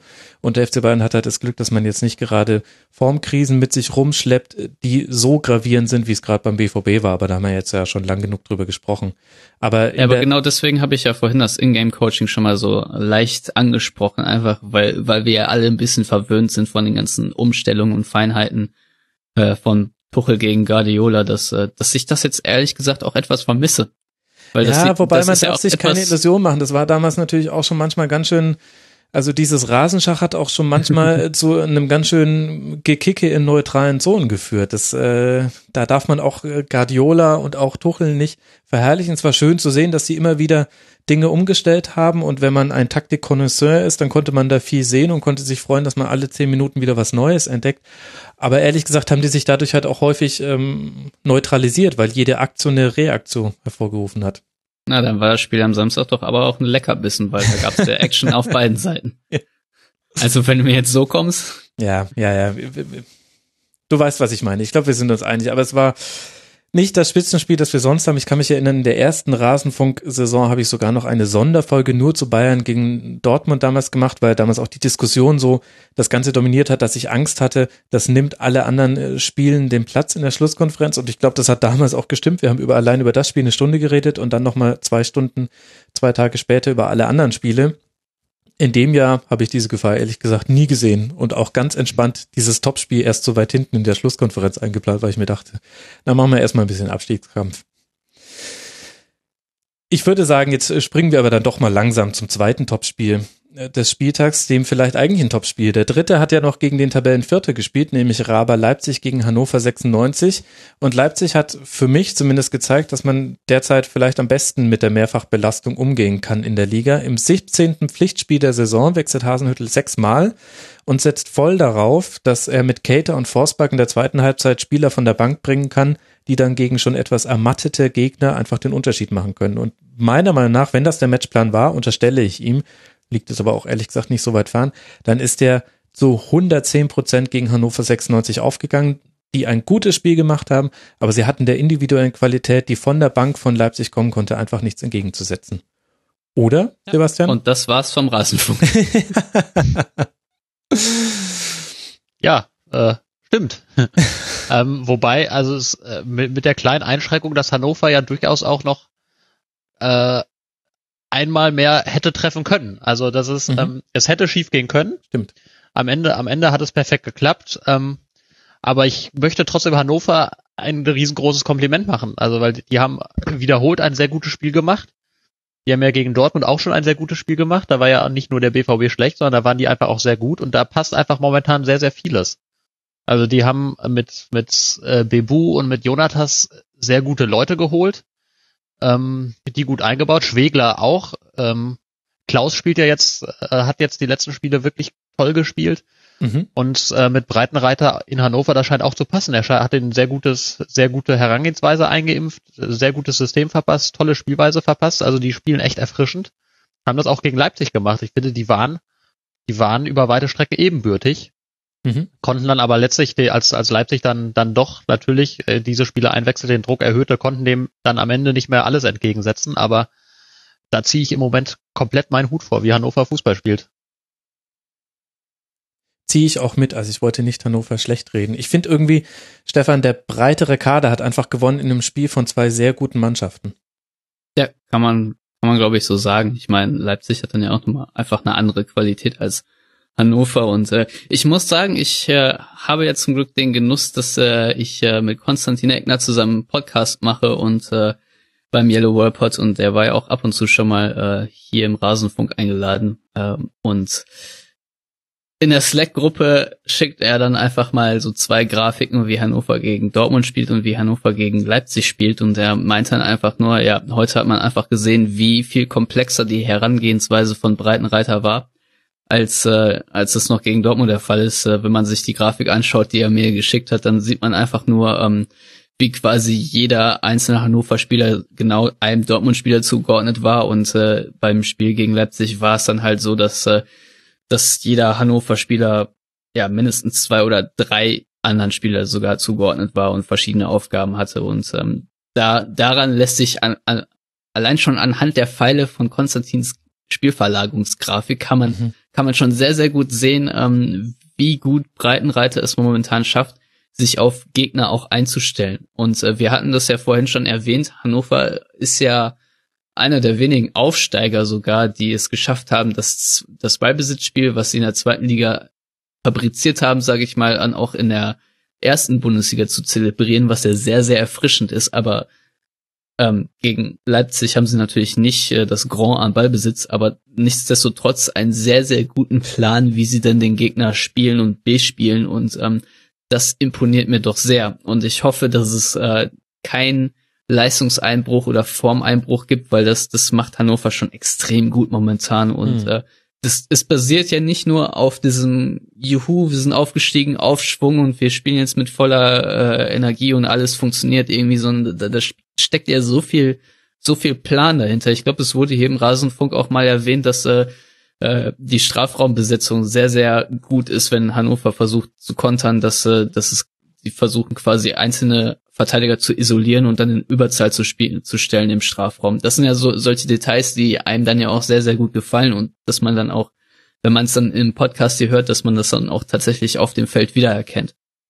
Punkt. Also Rasenfunk hören macht einen auch am Ende des Tages schlauer. Ach, liegt aber nur an den Gästen, Stefan, selbst wenn sie den Rasenfunk loben. Ja, aber dem kann man nichts hinzufügen, außer vielleicht noch, ich habe mal die Zahlen von Salif Sané noch mal rausgesucht, denn der ist derzeit einfach der beste Abwehrspieler der Liga. Er hat die beste Zweikampfquote der Liga, 73 Prozent, die beste Luftduellquote, 87 Prozent, die meisten geklärten Bälle pro Spiel, siebeneinhalb und die sechst meist geblockten Schüsse pro Spiel, da muss er noch dran arbeiten, da muss er unbedingt auch noch auf die Eins kommen. Aber was ich damit sagen will, zu diesem taktischen Vermögen und auch dieser taktischen Cleverness von Hannover, also nicht nur, dass Breitenreiter etwas planen, sondern die Mannschaft ist auch in der Lage, es umzusetzen, hast du dann auch einfach noch hinten drin einen Turm in der Schlacht, ähm, neben dem die Nebenmänner auch gar nicht so sehr abfallen. Also ich will jetzt gar nicht nur Sané hervorheben.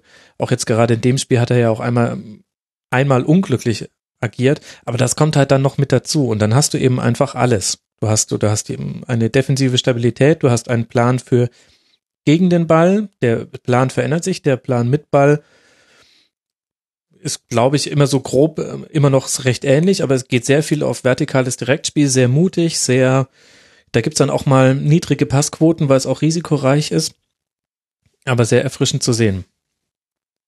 Und auf der anderen Seite haben wir jetzt 45 Spieltage lang Raber Leipzig gesehen.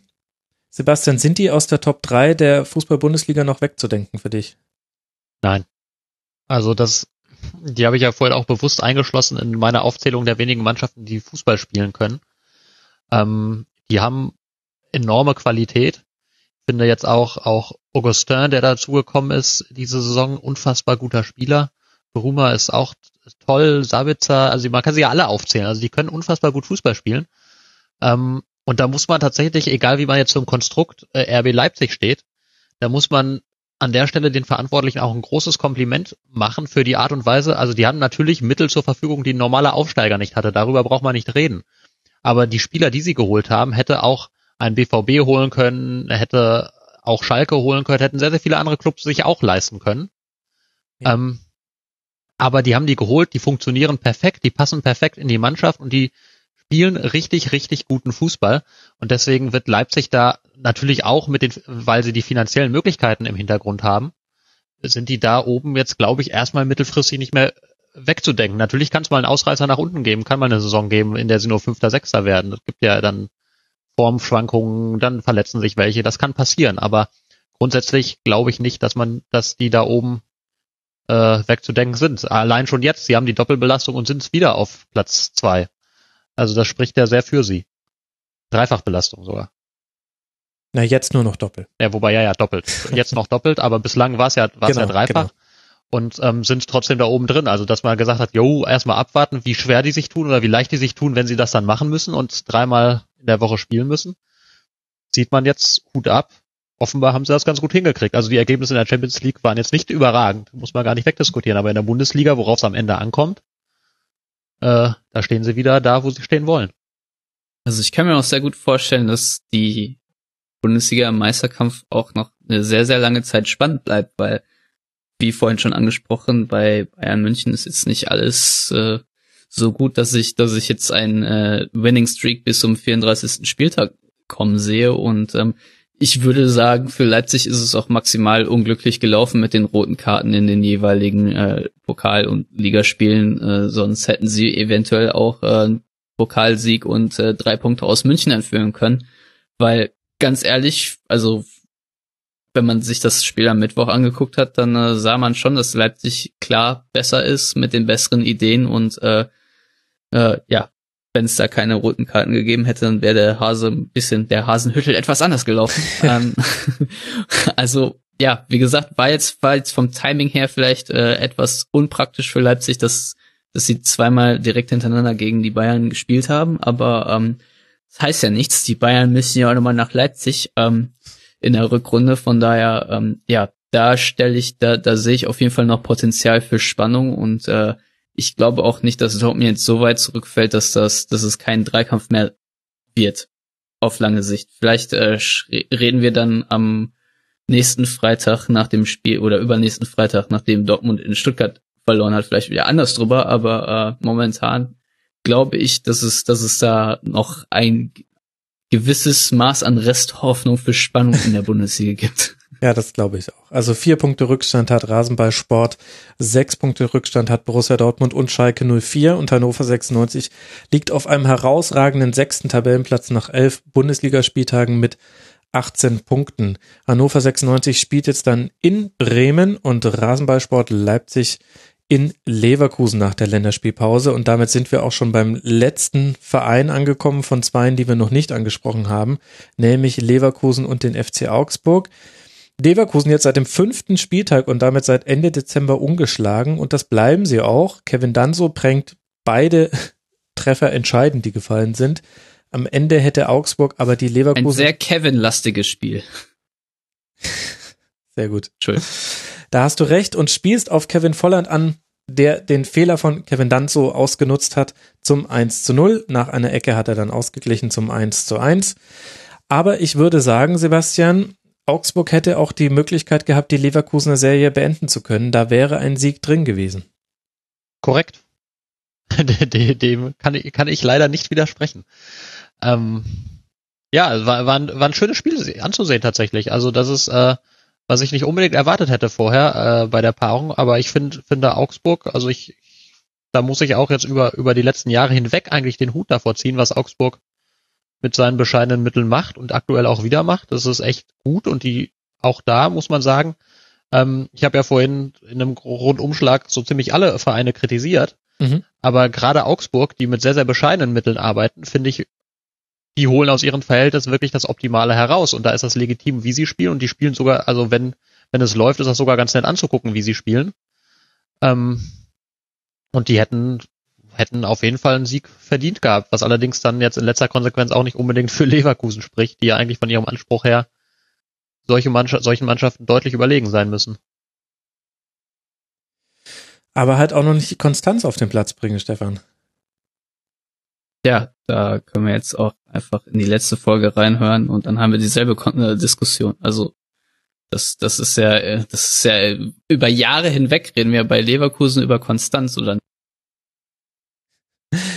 und über Minuten hinweg ist der Stefan immer mal wieder nicht zu hören.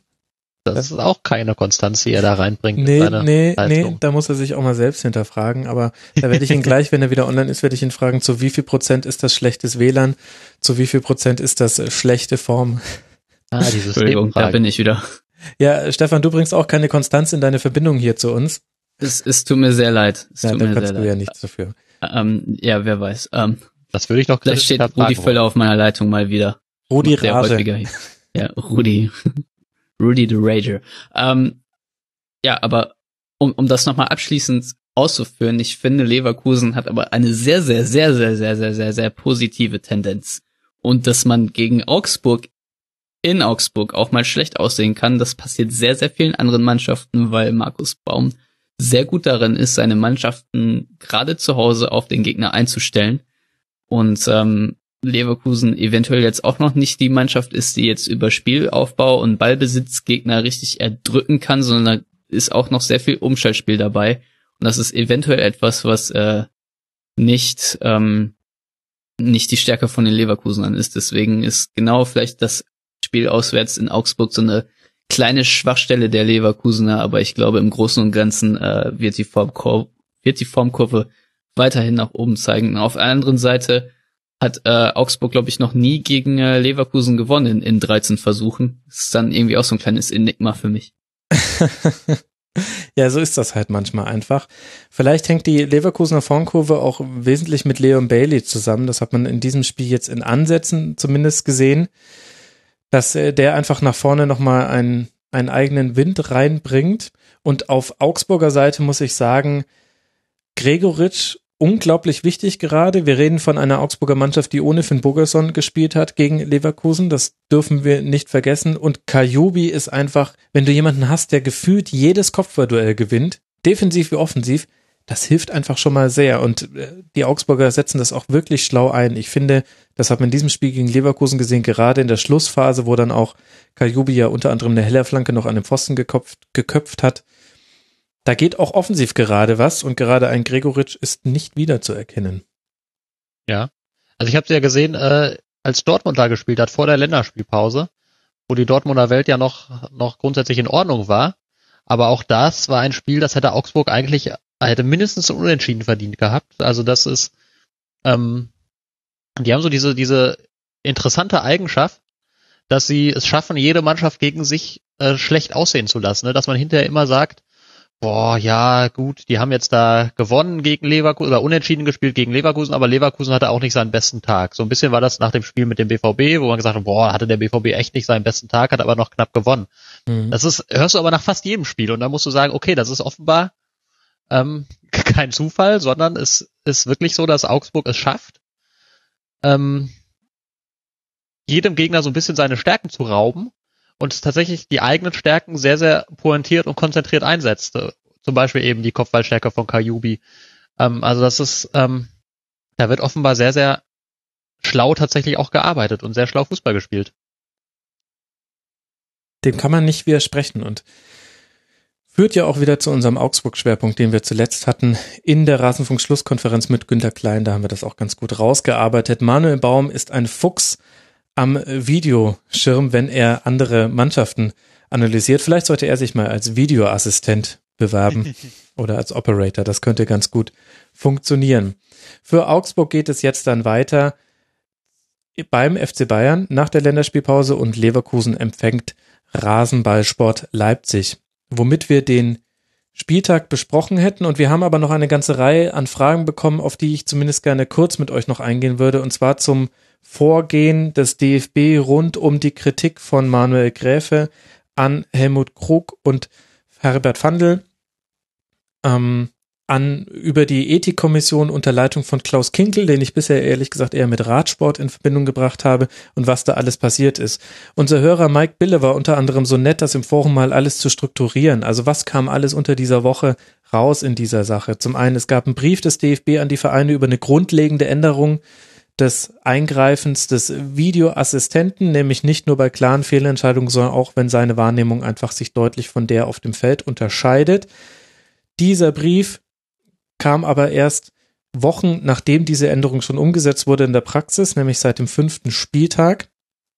Die Ethikkommission unter Leitung eben von Klaus Kinkel hat Eitekin als Videoassistenten gesperrt, damit er nicht mehr Krug und Fandel über den Weg läuft.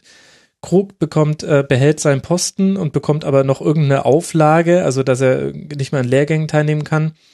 Und im Grunde stützen eigentlich viele Schiedsrichter, zumindest in Teilen, die öffentlich genannte Kritik von Gräfe. Insgesamt dauert es aber dann nur eine Woche, dass die Ethikkommission entscheidet, Gräfe darf sich jetzt dann nicht mehr äußern öffentlich, da soll nicht mehr Videoassistent sein und die beiden anderen behalten zwar ihre Ämter, aber werden in ihren Funktionen leicht beschnitten. Und da kratzt man sich doch ein bisschen verwundert am Kopf, Sebastian, wie dieses Thema so schnell eskalieren konnte. Ja, ähm, also ich, wobei ich glaube, man muss da ähm, sagen, es ist öffentlich, es ist eskaliert. Hinter den Kulissen brodelt es, brodelt es da offenbar schon länger. Ich bin jetzt nicht gerade intimer Kenner der Schiedsrichterszene, aber man hört ja immer wieder.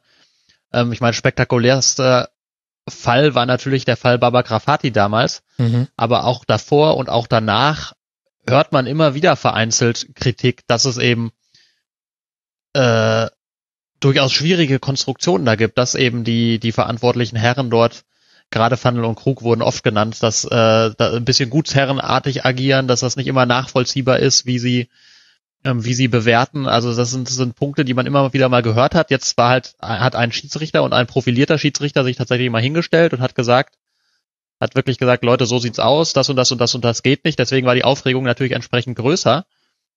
Ähm, aber gegärt hat es da schon sehr lange und es wird, so wie ich das sehe, wird es auch weitergären, weil die, die Problematik ist ja weit davon entfernt, äh, gelöst zu sein. Ne? Also das ist die, wie, wie du ja sagst, ähm, sie, die beiden Herren haben weiter, sind weiter nah dran, haben weiter Dinge zu sagen dort im Verband, wenn vielleicht auch nicht ganz in der allumfassenden Macht wie bisher. Ja. Aber es macht aber es, ist, es sieht nicht so aus, als sei die Thematik jetzt gelöst, sondern das ist, man hat irgendwie einen Kompromiss versucht zu finden, bei dem alle Seiten das Gesicht wahren können. Ja, wo, wobei eben die grundsätzliche Frage ist, kannst du das Gesicht wahren, wenn die Anschuldigungen so tiefgreifend sind? Also Baba Grafati hat in seinem Buch, ähm, für alle Hörerinnen und Hörer, die sich nicht mehr erinnern, Baba Grafati, Bundesliga-Schiedsrichter, hat versucht, sich das Leben zu nehmen und führt das in einem Buch unter anderem darauf zurück, dass er sich von den DFB-Oberen, den genannten Krug und Fandel, gemobbt fühlte, weil seine Fehlentscheidungen im Plenum vor allen Schiedsrichtern der oberen Ligen gezeigt wurden, unter anderem, ich verkürze das jetzt sehr, und äh, Manuel Gräfe, einer der deutschen Top-Schiedsrichter, gibt ein Interview, in dem er sagt, naja, es ist schon interessant, dass zum Beispiel ein Schiedsrichter wie Felix Zweier, dem nachgewiesen wurde durch eine Ermittlungsarbeit von Manuel Gräfe, damals, dass er in den Robert Heutzer-Skandal verwickelt war, in Teilen zumindest, dass der noch so eine Karriere gemacht hat, das würde auch so ein bisschen nach Protektionismus äh, riechen, fasse ich das jetzt mal zusammen. Also sprich, dass. Äh, Weil nämlich, wenn ich mich nicht irre, Krug auch der Coach war von. Genau. Zweier. Und auf der anderen Seite hat er natürlich von Felix Zweier auch nicht so viel Kritik zu erwarten, wie er sich jetzt zum Beispiel von Manuel Gräfe bekommt, allein, allein weil man zumindest die Kausalität herstellen kann. Die muss ja nicht bestehen, aber man kann herstellen, dass natürlich Felix Zweier sich jetzt in einem besonderen Verhältnis, in einer Art Abhängigkeit zu Krug und Wandel befindet. Und das sind ja schon sehr, sehr schwerwiegende Vorwürfe. Und jetzt wird das mit so einem Kompromiss nach einer Woche aus dem Weg geräumt, in dem irgendwie jeder so ein bisschen eine Einschränkung bekommt. Ehrlich gesagt finde ich die für Manuel Gräfe fast am gravierendsten. Er wird dafür bestraft, dass er öffentlich Kritik äußert. Natürlich sollte Kritik immer erst intern geäußert werden, aber er darf jetzt nicht mehr Videoassistent sein. Damit entgehen ihm ja auch Einnahmen, das darf man nicht vergessen. Mhm. Und er darf sich nicht mehr öffentlich äußern. Ja, äh, das ist exakt auch mein Eindruck. Und also der Eindruck, den der DFB an der Stelle hinterlässt, ist jetzt nicht der allerbeste. Also das ist ein Dackelzüchterverein, ganz ehrlich. Das, ich, das ist ein Dackelzüchterverein für mich, der DFB. ähm, ja, also in dem Fall ist das ist das extrem ungeschickt gelöst und letztlich ähm, muss ich auch die, die DFL irgendwann auch mal die Frage stellen, ob sie hat sich ja in, in, in allen Bereichen sehr, sehr äh, profiliert, auch dadurch, dass sie sich ein Stück weit abgenabelt hat von eben dem DFB, der ja am Ende immer noch ein äh, gemeinnütziger Verein ist. Und ob man diese Schiedsrichterwesen jetzt nicht auch mal herauslösen und professionalisieren müsste. Also die letztlich arbeiten die ja längst unter ein Stück weit unter Profibedingungen, aber die die ganze also die Schiedsrichter selber, das, das sind alles Profis, auch wenn sie, wenn sie nicht so benannt werden, ne? auch wenn sie offiziell keine sind, aber die, die arbeiten wie Profis und die pfeifen auch wie Profis. Ja. Aber die ganze Verwaltung des Schiedsrichterwesens. Äh, ne, die, die Frage, wer steigt auf, wer steigt ab, wer wird bewertet und so, das erscheint mir jetzt doch noch, ohne natürlich sämtliche Vorgänge hinter den Kulissen zu kennen, aber nach allem, was man hört, doch noch teilweise sehr, sehr, sehr unprofessionell aufgestellt. Ne? Dass da, das kann ja auch am Ende nicht sein, dass es nur zwei, drei Personen sind, die immer drüber die, die letztlich total entscheiden, wer nach oben kommt, wer nach unten kommt, wer wird gut bewertet, wer wird schlecht bewertet, die bewerten wieder die Bewerter und so weiter und so fort. Ja. Und das, das führt ja notgedrungen zu einem System von Abhängigkeit. Natürlich muss irgendwo einer den Hut aufhaben, aber es muss doch gewährleistet sein, dass etwas transparent und professionell organisiert ist, was so, so wichtig ist für die Integrität des Spiels und für die, für die, für den Verlauf von Spielen und so. Und da müsste eigentlich vor allem jetzt auch die DFL, sehe ich mal, in der Pflicht darauf zu drängen, dass da die Strukturen deutlich professionalisiert werden. Stefan, wie bewertest du denn ganz allgemein gesprochen die Kommunikationsstrategie hm, des DFB in Sachen alles, was Schiedsrichter betrifft? Denn da sind wir ja auch wieder indirekt auch bei so einem Thema wie dem Videoassistenten. Ja, ganz schlecht. Also die sind so transparent wie Milchglas, würde ich einfach sagen. Ähm. Stellt ihr als Journalisten dann auch häufiger mal Anfragen in der Richtung an den DFB? Kommt da dann auch nichts zurück? Also ich persönlich stelle gar keine Anfragen äh, an den DFB, weil ich mich ja hauptsächlich nur um Borussia Dortmund kümmere und äh, das von ESPN jetzt auch nicht unbedingt so gewollt ist. Das, das würde dann eher ein Kollege von mir machen. Ja. Aber nichtsdestotrotz, äh, man, man bekommt ja sehr viel mit. Ähm, gene generell einfach, wie, wie die Dinge laufen. Ich habe das Gefühl, es gibt nur eine Kommunikation auch, auch nur auf, aufs Minimalste gehalten, wenn es einen Kommunikationszwang gibt, mhm. wenn das Sinn macht. Und äh, wie meinst du das äh, jetzt in der Praxis? Naja, in, in, in der Praxis meine ich das so, dass das, ähm, ich, ich glaube, das beste Beispiel ist jetzt, dass äh, anscheinend der Videobeweis am fünften Spieltag einfach mal irgendwie geändert worden ist. Und das kommt dann wie viele Wochen später ans Mhm. Tageslicht. Das sind ja Dinge, die sollte man eigentlich im Vorhinein der Öffentlichkeit mitteilen. Es, es, es, das Spiel steht ja in der Öffentlichkeit und äh, es, es geht ja am Endeffekt immer um die Leute, die es betrachten und nicht äh, um die Leute, die da irgendwelche Regeln schreiben. Und äh, das sollte man dann ja auch mit allen kommunizieren, wie ich finde, und ist ein sehr, sehr gutes Beispiel, wie der DFB ähm, ja das generell handhabt und äh, ja sehr viel versucht von der Öffentlichkeit wegzuhalten und nicht ähm, proaktiv quasi an die Mikrofone tritt und äh, gewisse Dinge so kommuniziert, wie wie man das eigentlich zu erwarten hat. Als Journalist oder als als Fan oder als Kunde oder wie auch immer man das be be benennen möchte oder auch einfach äh, äh, ich, ich glaube, die Vereine selber wussten ja auch nicht, was Sache war. Was ja das kann man sich eigentlich gar nicht vorstellen. Und das, das sind dann also so kleine Nu- Nuancen, die mir über sehr lange Zeit dann doch echt auf die Nerven gehen, dass man immer selber nachfragen muss, hinterher sticheln muss und, und quasi recherchieren muss und was war jetzt und, und wie ist das gelaufen und dass der DFB dann erstmal sehr, sehr lange nicht mit äh, Informationen rausrückt, die man eigentlich auch, also wo, wo ich jetzt keine negative PR erkennen würde, dass, dass es jetzt schädlich wäre zu sagen, okay, wir haben jetzt eine kleine Änderung am Videobeweis oder am Videoassistenten und dem Vorgehen und der Entscheidungsfindung äh, genommen. Also das, das sind halt einfach so, so Dinge, die, die mich nerven und ähm, ja, du hast gerade versucht, das Wort Kommunikationsstrategie zu umschreiben und da gebe ich dir sehr recht, Max. Ähm, das äh, ja ist ist alles generell etwas sehr schwierig, wenn ich das jetzt allgemein betrachte. Dann äh, tut's, tut's mir leid, aber das kann der DFB sehr viel besser machen und wir äh, leben ja im Jahr 2017, wo wo Dinge ja auch sehr sehr schnell kommuniziert werden können, wenn man das denn möchte.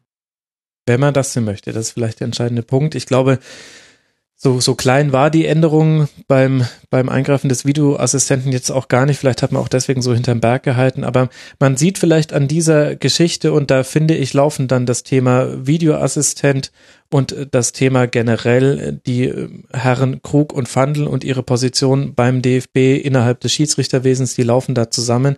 Generell sieht man, da wird gerade amateurhaft mit wichtigen Dingen umgegangen.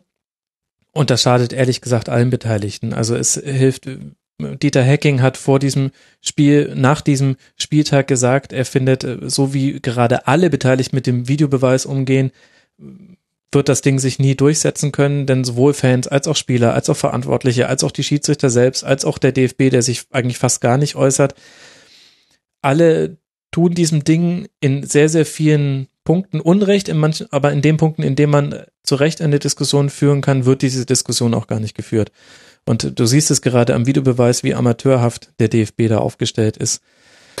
Es ist einfach nur, das ist einfach nur traurig, wie du irgendwann schon mal gesagt hast, es ist quasi Colinas Erben mehr oder weniger die, die Gesamtlast tragen in der Aufklärung und Genau. quasi Interpretation. Und das kann absolut nicht sein. Es muss eigentlich komplett anders geregelt werden. Da, da muss man dann eventuell auch mal eine, jemanden engagieren, der, der äh, ja sich mit Kommunikation etwas besser auskennt und, und Dinge einfach äh, ja dann auch anspricht und vielleicht auch erklärt. Wir haben gesagt, es, es kann vielleicht nicht live in dem Spiel passieren, aber wenigstens im Nachhinein, dass man wenigstens versucht, etwas Transparenz zu erbringen. Aber ich sehe nicht mal den, diesen Versuch. Und ich glaube, ähm, das ist jetzt eine sehr subjektive Wahrnehmung natürlich von mir, aber ich habe das Gefühl, dass die Herren ganz oben in den Riegen des DFB sind, äh, einfach nicht mit Kritik umgehen können. Also auch wenn es sachliche Kritik ist, habe ich das Gefühl, dass sie sich eher verschließen, als sie darauf eingehen möchten.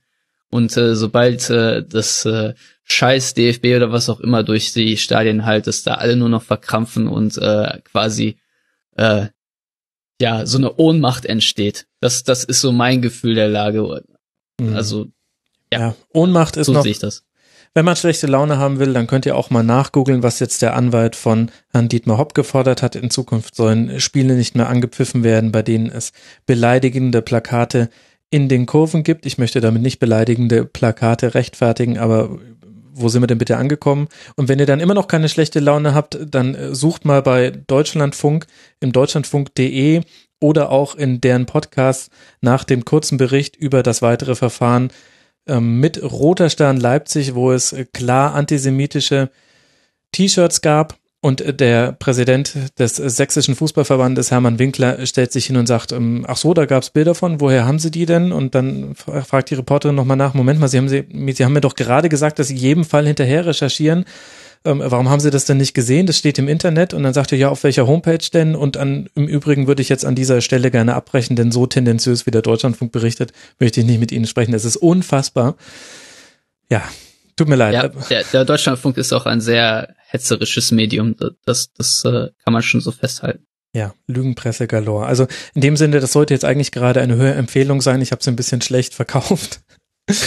Aber es ist wichtig, Ironie dass euch, funktioniert nicht so gut im Podcast. Nein, es ist ja wichtig, dass solche Fragen gestellt werden und auch wenn es einem wirklich fast körperliches Unbehagen bereitet, wie in manchen Bereichen der Gesellschaft mit Dingen umgegangen wird und dann eben auch in dem Fußball, über den wir berichten, muss man sich dem immer wieder stellen und dann könnte man vielleicht zum Beispiel auch mal die Frage stellen, was ist eigentlich mit den ganzen manipulierten Spielen, von denen es mal rauskam? Warum hört man da eigentlich nichts mehr? Und da haben doch irgendwie die Schiedsrichter auch mit zu tun.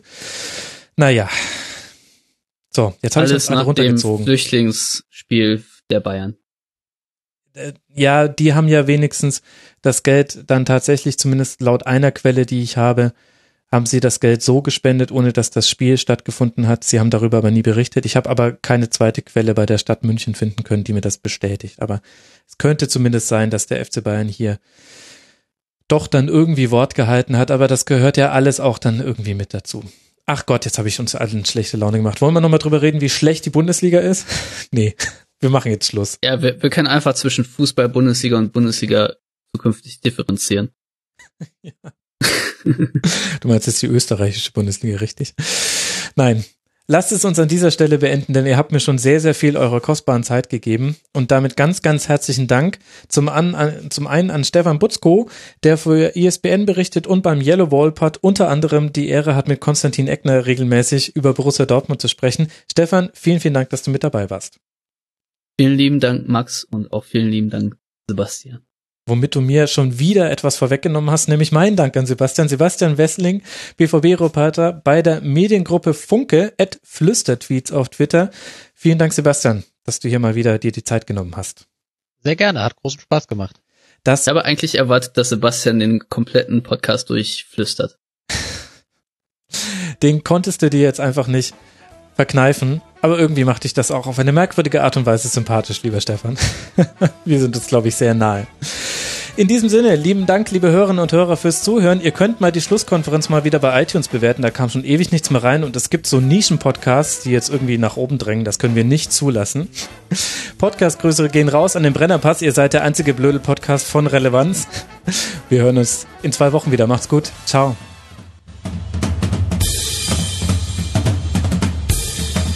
Das war die Rasenfunk-Schlusskonferenz. Wir gehen nun zurück in die angeschlossenen Funkhäuser.